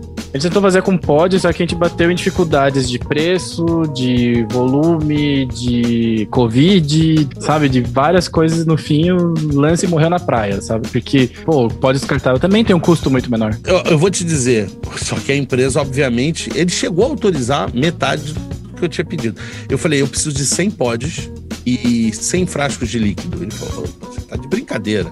Fazer uma campanhazinha e são só 100 peças. Era caríssimo. Ele falou, eu vou autorizar 30. E aí, quando veio os descartáveis, ele falou, agora eu vou conseguir. E é foda, porque 30, beleza, 30 funciona, mas 30 funciona para um vídeo, não funciona para uma ação de verdade. Não né? funciona, não funciona. E com isso aqui você consegue fazer pelo mesmo dinheiro que eu tinha do outro, eu faço três ações. É, e é muito mais fácil, muito mais fácil. Eu acho que é uma coisa interessante. Então, esse é o futuro que eu vejo. Agora, por outro lado, eu vejo alguns problemas no futuro que a gente tem aí. Primeiro lugar, é que a gente está sendo atacado. Isso começou pelos Estados Unidos, é um exemplo muito forte, mas já dizem que na Europa existe uma pontinha do iceberg lá de ataque similar, tá? De mudança da TPD e outras coisas mais, tá? A agregar novas, novos regulamentos à, à TPD. E eu vejo uma mudança significativa nessa, nesse rumo que está tomando o mercado americano, e isso pode sim acontecer com a gente ou com outro país qualquer. E na verdade é um proibir sem proibir. Eu primeiro digo assim: pode vender, mas só pode vender se for sabor tabaco, que ninguém quer. Olha, olha. Ninguém é maneira de dizer. Ele não agrada a todos os públicos. Uma a cada três vapers do painel preferem tabaco. Pois é. Já é 30%, já é 33% a menos do mercado. Mas é, o primeiro contato não é. Tanto que o pod descartável que menos vende é tabaco. Eu sei que Nick Salt, um dos que é top de venda é tabaco, né? A Element, por exemplo, os tabacos da Element não parece, mas vende muito. Mas você já limita o teu público tá? Sim. Você só poder vender tabaco. Aí depois o cara diz assim: agora você é uma loja online, mas não pode enviar pelo correio nem por nenhum courier. Agora você é não sei o quê e você é um fabricante de líquido, um dos tantos fabricantes de líquido, e você vai ter que pagar milhões para poder produzir o teu líquido e vender teu líquido dentro do teu próprio país. E o cara diz, mas eu sou pequenininho. Ué, então acaba, fecha, ué. O problema é teu, não quero saber. Então, assim, é um proibir sem proibir. É isso que está acontecendo nos Estados Unidos. Essa tua percepção, Luiz, é uma, uma, até uma questão que eu, que eu abordei de uma maneira bem forte, acho que foi até no episódio do, do Beto Braga, que a qualidade que a gente tem dos nossos legisladores hoje nos permite continuar no mercado que a gente está e da maneira como a gente está. E eu abordei justamente esse aspecto. A qualidade do teor da proposta legislativa, ela sempre acaba esbarrando por conta da moralidade que sempre impera em questões de inconstitucionalidade, em questões de, olha, já existe lei nesse sentido, enfim. E nos Estados Unidos, a legislação foi muito inteligente. Tudo bem, você vende, só que você tem que ter A, você tem que ter B, você tem que ter C, e aí você começa a dificultar o negócio sobremaneira e acaba sendo a, quem quer vender desiste de vender. Fala, não, não quero isso, eu vou para outro mercado, eu vou fazer outra coisa. Aliás, deixa eu fazer um comentário que é interessante, porque hoje eu recebi um e-mail de uma pessoa, eu nem sei o que ele faz, mas eu sei que o cara escreve muito bem, deve ser, sei lá, redator ou advogado, alguma coisa, ele escreve muito bem. O texto do cara, o português do cara era incrível. Ele fez uma carta gigantesca, mandou para o meu e-mail. É, ele é iniciante no vapor. É, e ele estava querendo tirar uma dúvida e eu falei para ele, porque ele chegou numa loja e falaram muito mal de líquidos nacionais para ele, dizendo que líquidos nacionais não haviam controle de qualidade, que não se sabia o que estava se colocando dentro desse líquido e que não seria interessante o consumo e que ele não vendia líquido nacional e que a maioria das lojas não vendem líquidos nacionais por esse motivo. Olha, pós-pandemia isso já não é uma verdade. Né? E aí eu falei para ele, não, ele está totalmente errado, a, o mercado de líquido nacional é maior do que o de líquido importado, tá? Se não é maior, é praticamente igual, hoje já é isso. Segundo lugar, todos os líquidos que são americanos, como por exemplo esse líquido aqui, aqui, não existe regulamentação. Ninguém dentro dos Estados Unidos avalia o que tem aqui dentro. Ninguém. Assim como os líquidos malaios, o Cushman que vocês vaporam, o, esses líquidos é, AVDR, não sei o que, que são todos malaios, né? Não existe nenhum controle de qualidade, assim, por um órgão regulamentador. Não existe regulamentação na Malásia, não existe re regulamentação na Indonésia, não existe regulamentação nos Estados Unidos. Então, só a Europa que regulamenta o conteúdo? Exato. A Europa é uma das únicas. E aí, o que que acontece? Então, esse Dinner Lady pode ser que passe por uma regulamentação. Esse Jam Monster não passa por uma regulamentação. Está sendo feita a regulamentação nesse momento, que é a PMTA. Então, o que, que acontece? As pessoas confundem estar regulamentado com estar permitida a venda. Nos Estados Unidos é permitida a venda, mas não existe uma regulamentação. Ninguém sabe o que está sendo colocado dentro daquele frasco de líquido. Então, se você pensar dessa forma, pare de evaporar, porque você não vai acreditar nem no, nos líquidos nacionais e nem em todos os líquidos que vêm da Ásia e dos Estados Unidos e grande parte do Canadá, você vai praticamente tirar 98 98% dos líquidos que você tem no mercado. Vai sobrar uma pequena parcela, então pare de evaporar. Então eu acho que assim, eu não estou defendendo nenhum dos dois lados e ao mesmo tempo estou defendendo os dois lados, porque eu acho que sem regulamentação a gente não consegue. E é por isso que eu acho que deve sim ter uma regulamentação no Brasil, deve sim ter uma regulamentação nos Estados Unidos. Eu só acho que ela é injusta pelo valor que ela está sendo cobrada, pela maneira que ela está sendo feita nos Estados Unidos, mas que deve existir uma regulamentação? É óbvio que deve existir regulamentação. A gente quer que as pessoas fiscalizem e, e, e digam pra gente o que tem aqui aqui dentro. Tem que ter um órgão regulamentador. É, eu só acho que a maneira que está sendo feita é meio arbitrário. É, é, é difícil para uma empresa desse tamanho pagar o mesmo valor que uma grande empresa como uma empresa de, de tabaco ou, ou outra Sim. qualquer que tenha muito dinheiro. Sim. Sim, a gente concorda com isso também. E aí vem um segundo assunto, dito pelo Matt, pelo Sunk My Mod, e eu concordo com ele, uma coisa que eu ainda não tinha parado para pensar, que o futuro vê uma redução de empresas e uma concentração de poder na mão de poucas empresas. E aí eu não estou te falando de teoria da conspiração, grandes empresas. Não, não é isso não. O que eu estou dizendo é que é muito difícil você ter lobby, poder financeiro, político ou qualquer outra coisa quando você tem 10 mil empresas de hardware e 100 mil empresas de líquido pulverizadas nesse mercado. Se você tem mil, elas têm fatias de mercado, volumes de dinheiro, influências dentro de determinados, até com pagamento de imposto ou conhecimentos e instalação da fábrica. Você sabe, hoje um, sei lá, um prefeito, um governador fala, pô, traz tua fábrica para cá, vai dar mais emprego no meu estado, eu vou te dar benefícios. Sim. Te dou isenção de imposto por X anos e etc, etc, né? Exato. Ela tem uma relação. Agora, se você fala, puta, tem 100 mil empresas, pô, é uma empresa desse tamanho, cara. O cara fala, eu não quero nem saber, uma empresa o quê? Vai, vai, empregar meia dúzia de funcionário? Não, sabe? Não tô dizendo que não é bom, mas você não consegue ter poder para influenciar determinadas coisas. Então eu acho que o mercado, ele vai meio que limpar determinadas empresas, e as empresas mais sérias vão ficar. Eu não estou dizendo que são as melhores que vão ficar, eu estou dizendo são as que. Mas as maiores. Exatamente. As que têm infraestrutura,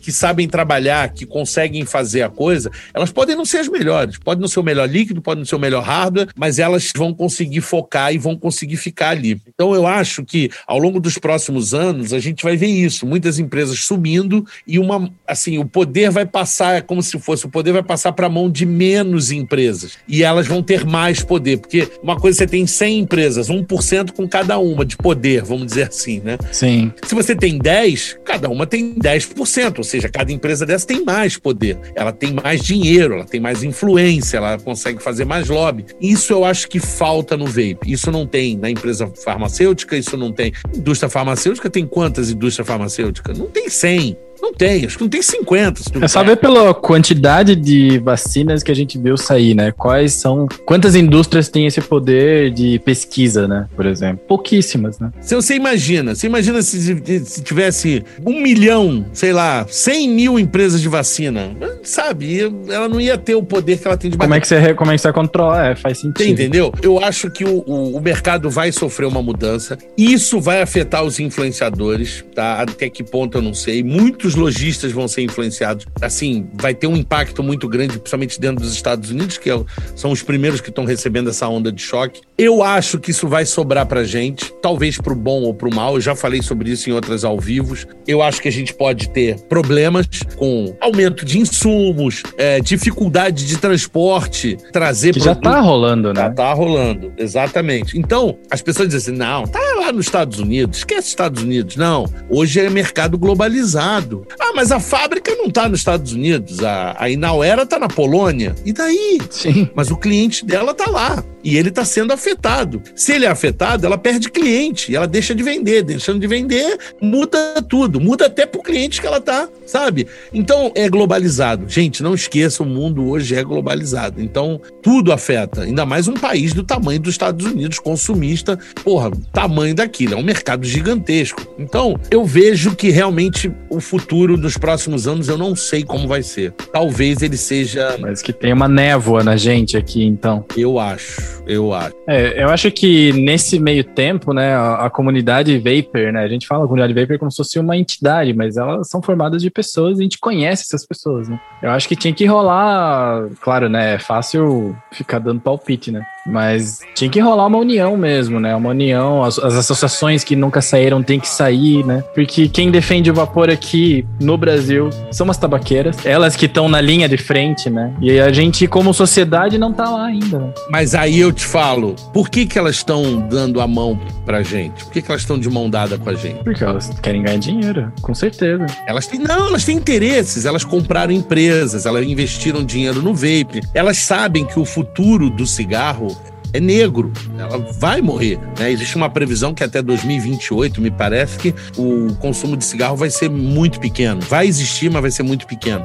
Então, assim, elas sabem disso. Agora, por outro lado, eu vejo um outro, uma outra coisa complicada, porque você vê o que aconteceu com o Uruguai. O Uruguai aprovou o uso da maconha recreativo. Agora o Uruguai aprovou o ICOS, que é o produto do tabaco aquecido da Altri, né? Da, da Philip Morris. Aham. E o que acontece? Não aprovou o vape. Ali dentro do Uruguai, para que que a empresa, a Philip Morris, vai querer ajudar o mercado de vape? Não precisa mais. Ela já tem o produto. Se ela já atingiu o público que ela queria. Ela já atingiu. Eu vou dizer por que, que o tabaco aquecido é muito mais interessante para a indústria do tabaco. Porque você não consegue clonar, não consegue copiar sem um alto investimento. Se eu faço um pod, vamos dizer que eles criem um pod, um produto deles, tá? E eles façam circuito fechado, não sei o que, parará. O nego dá um jeito de abrir, encher de líquido. O nego faz qualquer coisa. E vai continuar usando e não vai comprar o líquido deles. E talvez nem compre o produto deles. Se eles têm um produto que, porra, leva um cigarrinho, que aquele negócio é complicadíssimo de produzir, o que que acontece? Fica na mão deles, sabe? Eles passam a ter controle Sim. sobre o mercado, porque é muito caro produzir aquilo e é muito difícil produzir aquilo. Hoje, produzir líquido, eu não estou dizendo líquido bom ou líquido ruim, mas produzir líquido é relativamente fácil. Muito fácil, né? Muito fácil. Muito fácil e não é e não tem nenhum tipo de restrição, né? Você encontra a matéria-prima livremente, propileno glicol, glicerina vegetal, essências diluídas em VG, em PG, acabou. Agora, vai produzir um cigarrinho de Icos em casa? Impossível, né? Tá. É, não dá, é impossível. E, e outra, né? A gente no vape a gente tem uma mimetização, né? A gente tem uma imitação do que, que rola num cigarro, né? No tabaco aquecido não é mimetização, é o próprio cigarro. É o próprio cigarro. Claro, ele é um pouco diferente, mas ele é o próprio cigarro, é branquinho, daquele tamanho. É uma, uma, uma outra maneira de se consumir o mesmo produto, né? É. É, na verdade. Sim. E é o que eles estão alegando. E é assim que eles estão conseguindo ganhar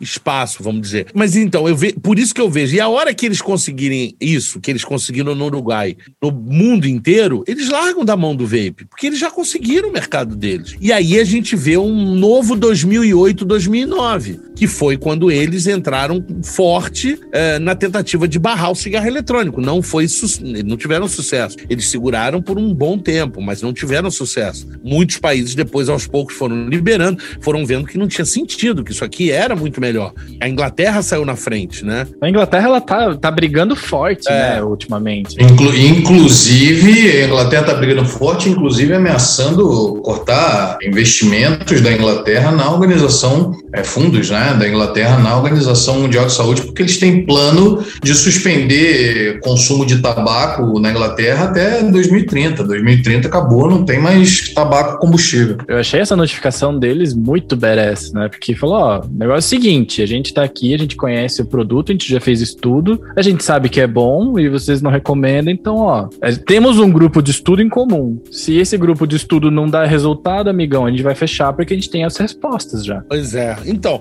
eu, eu- o futuro é negro para eles. Então, eu não sei até que ponto, em, em que maneira, mas eles vão largar da nossa mão em algum momento. E, e é, é que eu acho que fica complicado, porque enquanto eles estão do nosso lado aqui, eles estão caminhando junto com a gente, a gente está bem, porque a gente só tem um, uma batalha pela frente que é o, a indústria farmacêutica, né? E o governo e, enfim, uma série de outros interesses. Mas quando a gente tiver os dois contra, hum, aí é muito difícil. Porque o mercado do vape é muito enfraquecido justamente por essa pulverização. Você não tem uma grande empresa. Você pode dizer assim, ah, Vaporessa. É desse tamaninho, cara. É nada. Mas será que o PMTA nos Estados Unidos, porque querendo ou não, o PMTA tá, vai fazer esse papel, né? Está fazendo esse papel e vai acabar fazendo esse papel de Vai separar os homens dos garotos, dos, dos meninos. Isso, exatamente. Você acha que isso pode ter lá longe uma, uma consequência boa? Porque ela vai começar essa centralização e eventualmente essas empresas que são grandes vão se tornar gigantes. Exatamente. As empresas que são grandes vão ficar gigantes e talvez batam de frente, consigam ter poder suficiente para bater de frente. É uma pena. Vai sumir muitas empresas boas. Sim, tem uma marca de Juice que a minha esposa adora, que a gente comprou quando estava viajando. E, cara, só porque a gente já não conseguia achar, eu já tenho certeza absoluta que ela não existe mais. Claro.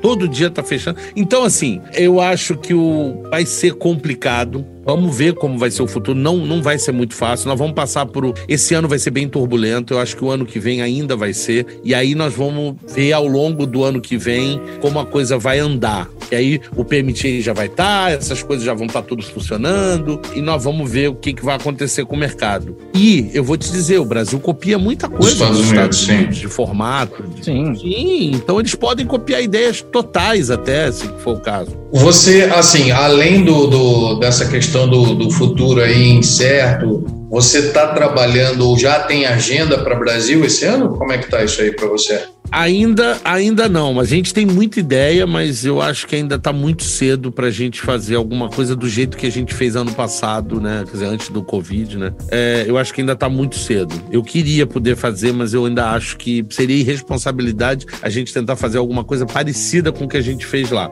A gente tem feito algumas coisas muito pequenininhas, pontuais aqui e ali, só para não ficar parado, mas eu acho que ainda ainda está cedo para fazer. Agora, existem milhares de coisas que a gente pretendia fazer e que eu acho que a gente vai fazer. Eu acho que o mercado paraguaio, ele, enquanto houver a falta de regulamentação, a falta de legalidade do produto no Brasil, esse mercado aqui vai, vai sobreviver. Existe um aumento no consumo interno paraguaio também, que é considerável, bem considerável, porque você tem que olhar que, assim, você tem 200 e poucos milhões de brasileiros. Mas vamos dizer que tem um milhão consumindo vape aqui. Se no Paraguai tiver 500 mil, país é desse tamanho, mas ele consome quase igual ao outro. Em percentual é muito maior, né? Representa muito bem, você entendeu? Sem dor de cabeça. Aqui a venda é legal, a regulamentação ainda não saiu. Ela está a caminho de sair, já existe uma, um documento, eu tive acesso, já li. É, eu acho que vai ser uma documentação, uma, uma regulamentação muito branda, muito tranquila, a do Paraguai. Se for aquilo que me mostraram, tá excelente, cara. Tá excelente, tá quase do nível da, da, da Inglaterra, tá no nível da, da França. Eu acho que é uma das mais brandas. É, ela não apoia, mas também não atrapalha, tá? Uhum. E eu acho que o Paraguai tá muito parecido. É o mínimo. Você tem que ter documentação, do, os líquidos têm que ser vistoriados, tem que ser estocado de tal forma, você tem que ter documento para, ah, assim, coisa básica. E aí, cara, é, por enquanto eu acho que a posição daqui tá bem definida, eu acho que ainda tá segura, tá? O mercado. E eu tô trabalhando aqui, porque eu não vivo só do canal. Eu acho que para quem vive só do canal, não sei como vai ser o futuro. Não sei como vai ficar. Quando você escuta um cara como Mike Vapes dizendo que está fazendo outro canal porque vai desistir, porque não aguenta mais, quando você vê o Hip Trippers que largou o canal, tudo bem que ele teve um problema de saúde, mas ele falou que ele já estava desanimado. Sim. Quando você vê uma Pandora Blue largar o Instagram, quando você vê uma Zof agora fazer propaganda de roupa,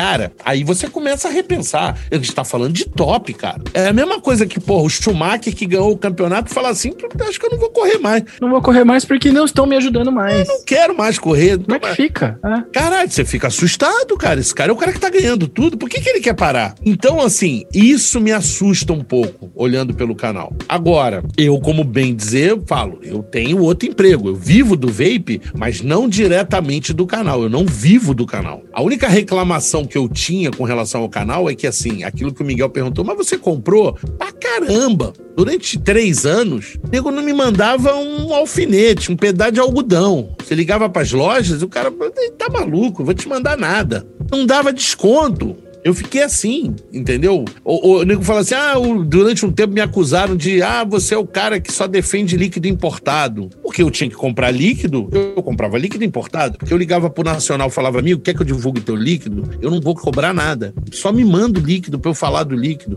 Eu te mandar? Não, você me compra para falar bem do meu líquido. Isso é o cúmulo do marketing, cara. O cúmulo da publicidade. Eu tenho que pagar para fazer propaganda para ele vender mais, cara. Sim. Isso mudou. Isso mudou, graças a Deus. E todos os influenciadores que vêm chegando agora no mercado aí foram beneficiados por tudo que a gente passou no passado. Tudo que a gente passou, eu, o Coleone, até o Hazard e muitos outros, a gente passou ali, a gente penou muito, cara. O Hazard não fazia review. Uma vez eu já conversei isso com ele. Se você chamar ele aqui, ele vai falar. Porque ele não tinha fornecimento de produto. Eu bancava do meu bolso, porque eu sempre fui aquilo que eu falei, early adopter, é um cara que, pô, eu gostava, então eu comprava esse. Puta, mas saiu aquele, né? Vou juntar um dinheirinho, vou comprar aquele. E agora eu vou juntar um dinheirinho, vou comprar esse. E aí eu tinha produto para fazer review, mas eu não recebia da loja. Não tinha uma marca de patrocínio, o fabricante não sabia nem que eu existia. E eu tava lá fazendo, né? Hoje mudou. E é foda, né? Porque a gente ainda ouve, ah, vocês viram influência, querem ganhar coisa, falar amigo.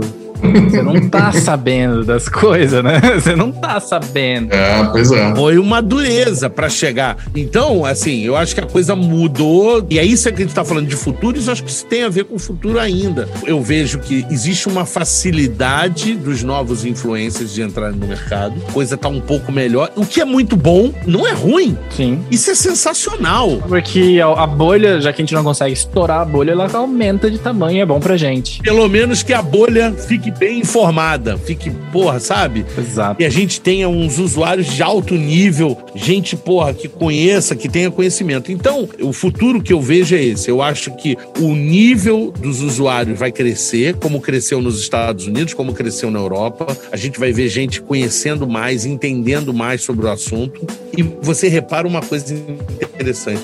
Quanto mais o cara conhece e aprende, menos mods mecânicos são vendidos. Você reparou isso, Miguel? Toma essa, cara, sim. Você reparou isso, Miguel? O cara aprende lei de homem, aprende sobre bateria, aprende sobre tudo, depois ele para pra pensar, vantagem dessa porra? E eu, e eu, eu, eu, digo mais, eu só uso mecânico em MTL, porque em DL acaba muito rápido. Eu sinto aquela queda da, da potência e falo, putz, já não me Incomoda aquela queda. É. O, o, quando ele tá no topo é uma delícia, mas quando. Eu agora tô fazendo review de um mecânico, tá montado ali o Tricho sei lá, da Hell Vape, o Tricho V2. E eles criaram até uma pastilha que você bota, tem o semi-Mac e o Mac, né? Eles são um pouco diferentes. Mas assim, eu acho que o nível vai crescer. Eu acho que o Paraguai vai continuar ainda forte, um pouco enfraquecido por todos os problemas do Covid, pelo fechamento da ponte, pelo fechamento do Paraguai. Sim, as empresas aqui estão enfraquecidas, estão enfraquecidas. Antigamente eu mandava caixas de brinde, eu não consigo mais fazer, e eu acho que outras empresas também estão passando pelo mesmo. Talvez uma ou outra outra ainda tem ainda estorvo, né? Ainda tem grana para lenha para queimar ainda. A gente, pô, sempre foi menor, não tem tanta lenha para queimar assim. Então, é, eu vejo eu vejo isso, mas ainda vai ficar firme. Eu acho que o mercado americano vai acabar afetando a gente e essa parte de influenciador, essa parte, por exemplo, o Twitch onde a gente está agora. Sim. Eu não sei se o futuro disso aqui não vai ser exatamente como o do Instagram de banir. Como, é, porque por enquanto é de boa, né? Por enquanto é de boa. Porque né? ó, o exemplo que eu dei disso aqui, a analogia que eu faço é colocar a loja de brinquedo do lado da de tabacaria. É. Não é muito legal. Não, isso é verdade. Porque aqui é game.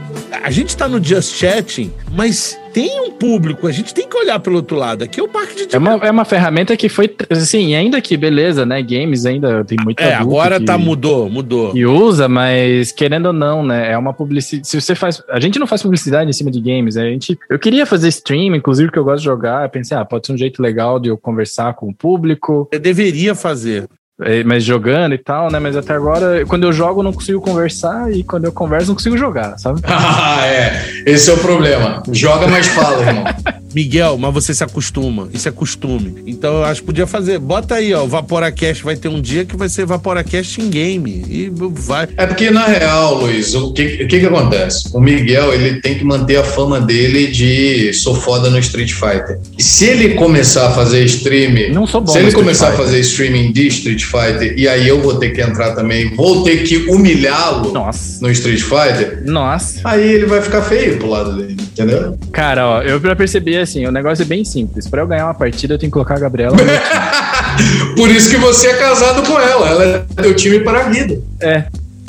Eu tive uma pausa aí de um ano de videogame, quase, porque na, na real, nem um ano. Desde que começou o Vaporacast, basicamente o tempo que eu tinha na minha agenda de jogar videogame virou Vaporacast. Então eu fiquei muito ruim, cara. Mas então, por que, que você não faz o seguinte? Você abre uma janela, comentário e ela jogando. E você comenta. É interessante, cara. Pois é, cara, eu adoraria. Eu adoraria narrar a Gabriela jogando, mas ela não deixa. Ou então você bota um controle, um controle desligado na mão e vai falando e ela vai jogando. E finge que é ela, né?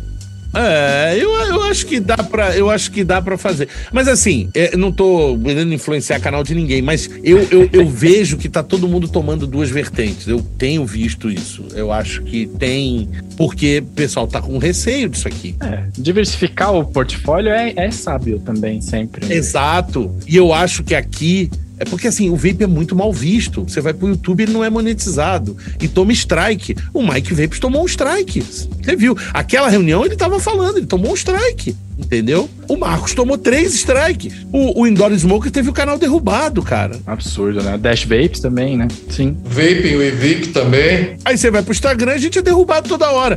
Porque a partir do momento que o Instagram deixou de ser mídia social para ser mídia publicitária, tudo que você exibe ali que pode ser considerado com caráter de publicidade e é de algum item que é proibida a publicidade, pode derrubar. E não é só no Brasil, porque a publicidade de tabaco não é proibida só sim. no Brasil, é proibida no mundo quase todo. Sim, sim, sim. Inclusive, hoje a gente fez postagem e tava lá: os dados de alcance podem ser afetados por causa das novas regras da Europa. Claro, claro. Já, já podando a gente, é. Exatamente. Então, assim, eu vejo que a gente tá realmente, assim, como, sabe, mal visto dentro das mídias sociais. Então, eu não sei qual é o futuro. Enquanto a gente não tiver uma mídia que seja de vape e que consiga crescer, que eu acho que não tem volume para isso, não tem volume para se sustentar. Eu, eu, tenho uma rede social, eu achei que é tipo um Insta. É isso que eu ia falar, aquela da China não vingou, não, né? Mas eu odiei usar. É, não vingou. Eu fui o primeiro cara a divulgar, eu fui o primeiro cara a divulgar, eu até tinha crescido lá dentro dessa rede, tava até grande, tinha ganho um monte de prêmio,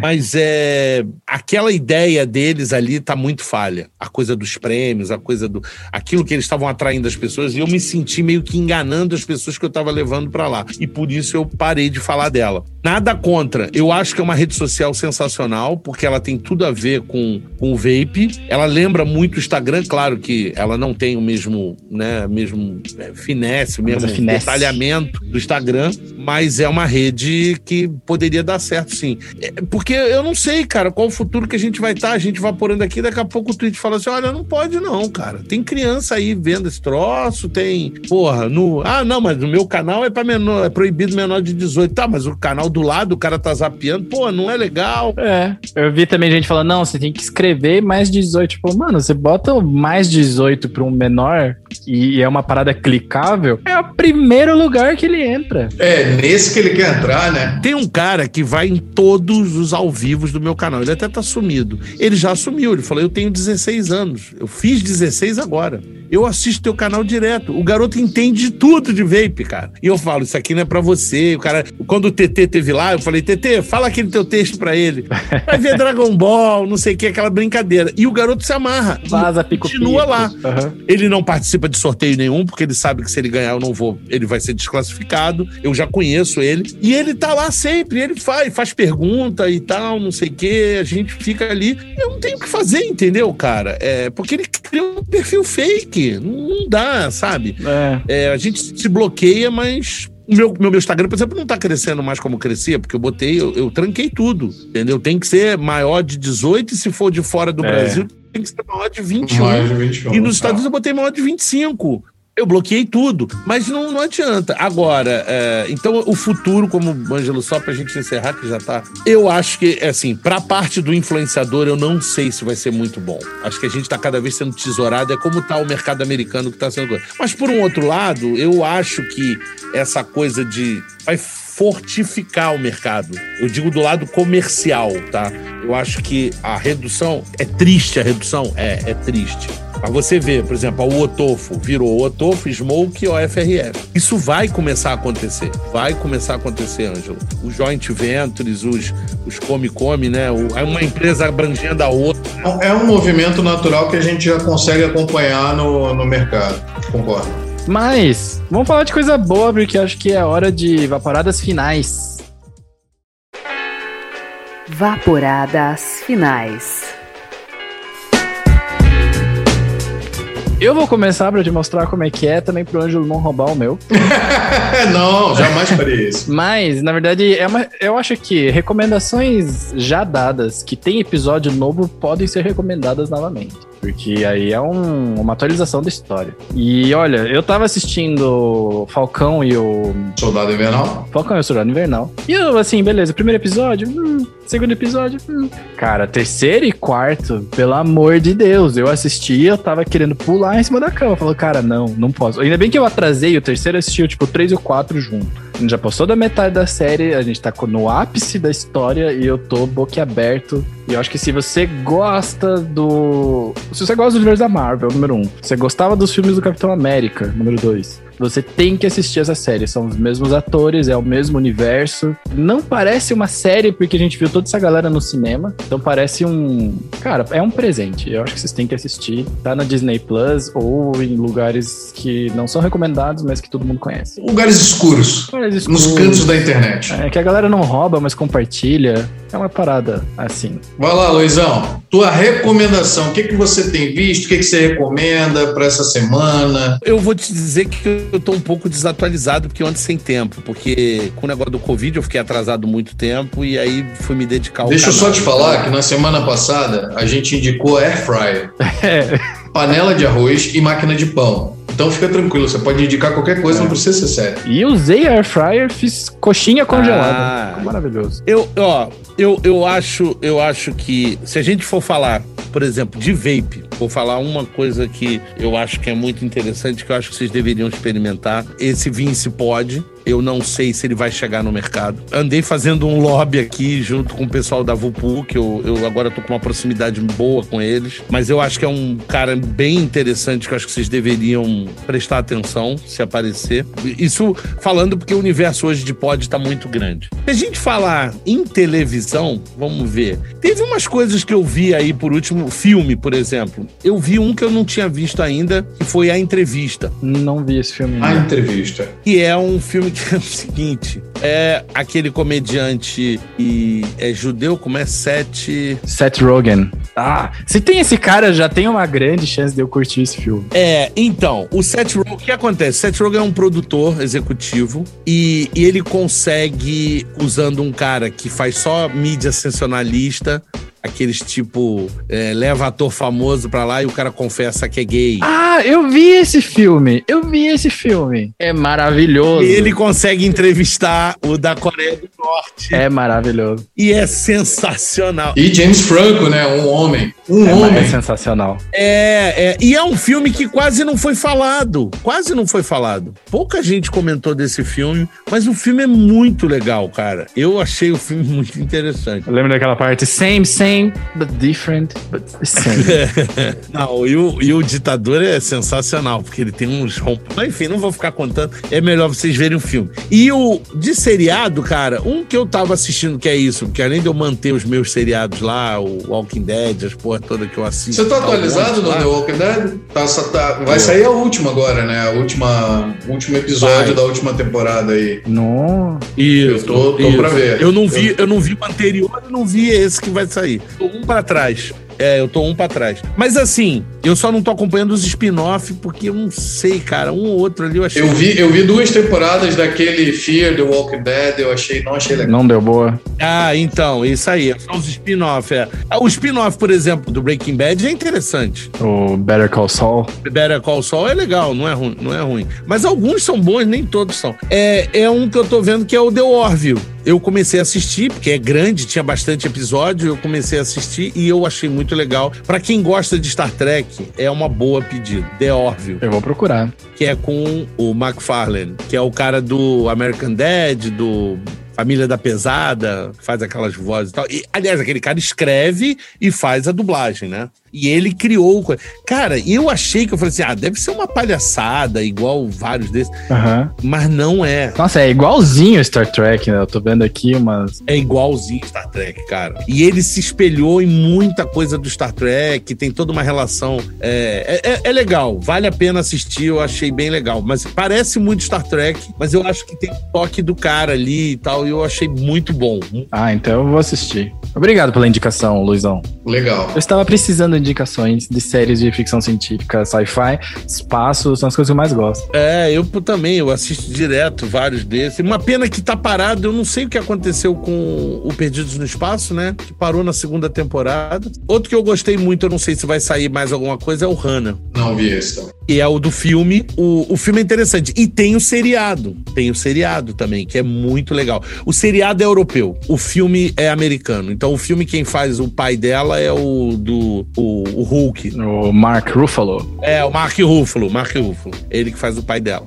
Mas é interessante, eu acho que vale a pena ver o filme e ver a série. Eu acho que é bem legal. Maravilha. É, Hannah, é com H. H-A-N-N-A. É bem legal. Ângelo. Bom, as minhas indicações dessa semana não são para vocês se cuidarem. Dessa vez não. As minhas indicações dessa semana são, são para vocês se arriscarem um pouco mais, para vocês viverem e para vocês darem uma chance para o amor. Deem uma chance para o amor acontecer nos corações de vocês. Tá? Tá apaixonado? Eu vou aproveitar o gancho do Luizão. Eu sempre estou apaixonado. A É minha verdade. vida, a minha vida é movida a paixão. Todas as vezes que eu te vi bem, você estava apaixonado. Não, eu sempre estou apaixonado. Sou apaixonado pelos meus livros, pelos meus filmes, pelo meu trabalho.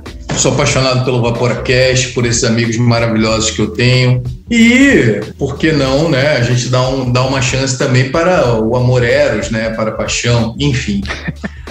Mas, aproveitando o gancho do Luizão, eu indico aí como indicações da semana Capitão Fantástico, que é um filme, eu acho que ainda tem na Netflix, não tenho certeza, mas a história é mais ou menos ah, ah, de um cara que rompe né, com a sociedade e cria os filhos, acho que são quatro ou cinco filhos, meio que na natureza selvagem assim. É com o Aragorn, Opa, esqueci o nome dele, Viggo Mortensen, Ah, e o filme tem uma menção. O filme é- não é nada de especial, mas ele, se você tiver uma sensibilidade ali, ele tem uma, uma mensagem bem bacana. E uma coisa que eu escutei muito esse final de semana, que eu quero indicar, e aproveitando que estamos aqui, falamos disso, e dois terços desse painel é carioca, é uma bandinha, é um grupinho de pagode, de propósito, de propósito. Ah, eu achava que você estava falando que era. Você ia recomendar propositalmente, é. Não, gru- grupo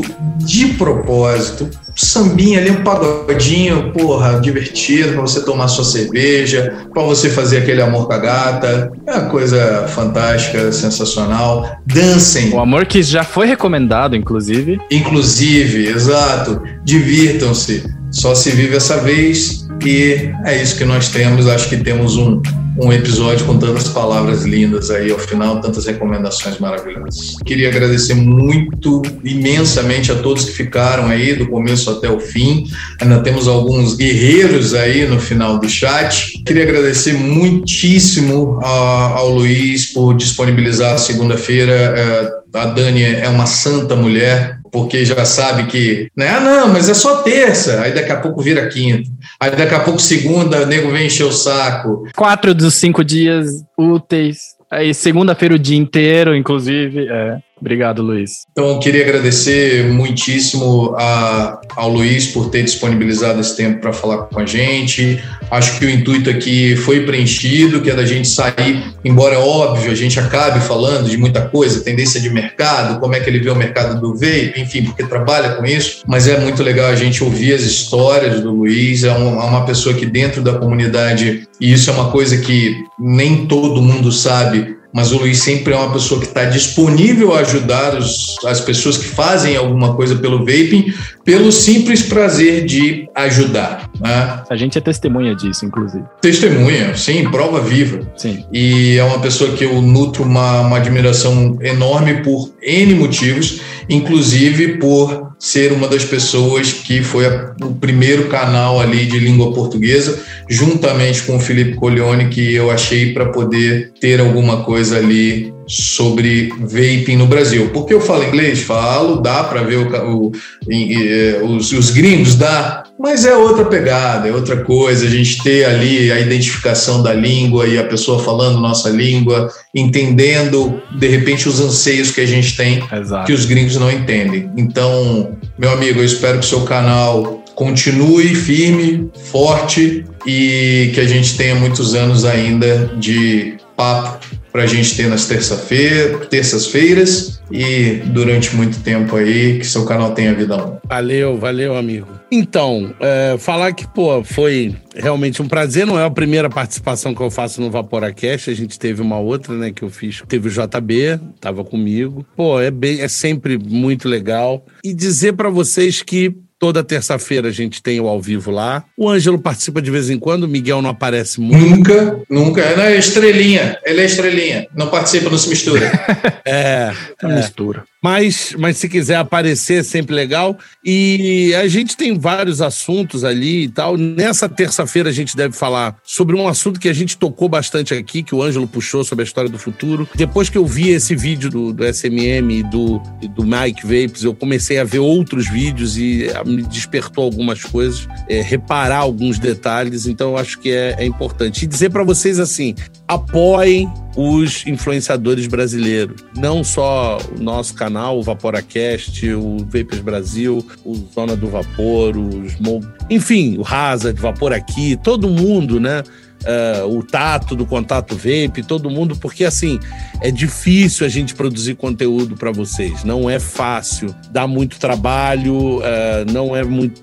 É, gente, só quem tá aqui sabe o trabalho que é. Sim. Então eu sei que vocês querem ver, porque saiu lá o review no Mike Vape, saiu antes do meu, porque ele recebe antes, saiu antes do do Marco, saiu antes do do Hazard, de todo mundo. Mas assim, depois, quando sair no nosso, vai lá, assiste de novo, deixa um like lá, vai lá, apoia, vai, pega, baixa o podcast aí do VaporaCast, escuta, apoia tudo. Uh, os influenciadores de Instagram também, tem gente produzindo muito conteúdo só pro Instagram.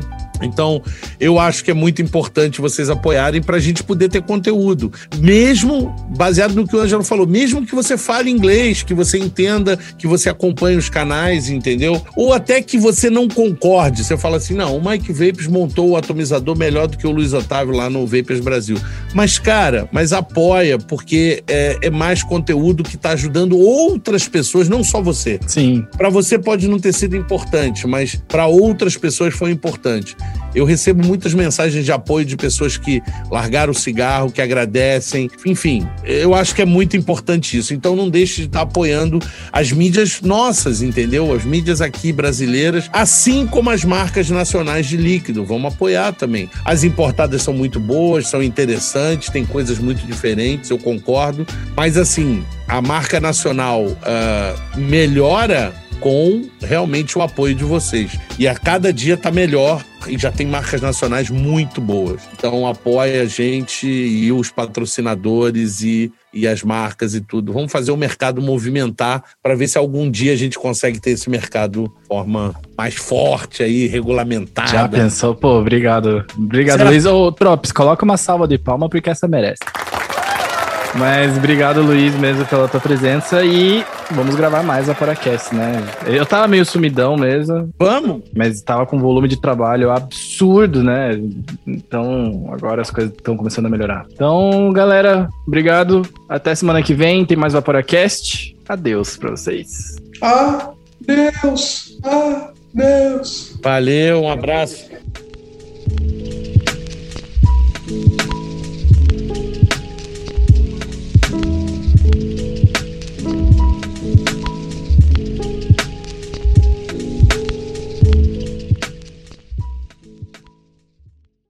É, eu tava pensando assim, putz, será que o Sol vai nascer quadrado pro Ângelo hoje? Não. Eu, eu, imaginei a mesma coisa. Que isso, gente? Advogado, quando recebe intimação, normalmente a notícia é boa. É o juiz deferindo alguma coisa que a gente pediu. A poquinha tão servido? Muito bem. O tropeço vai te amar quando estiver mastigando aí no microfone.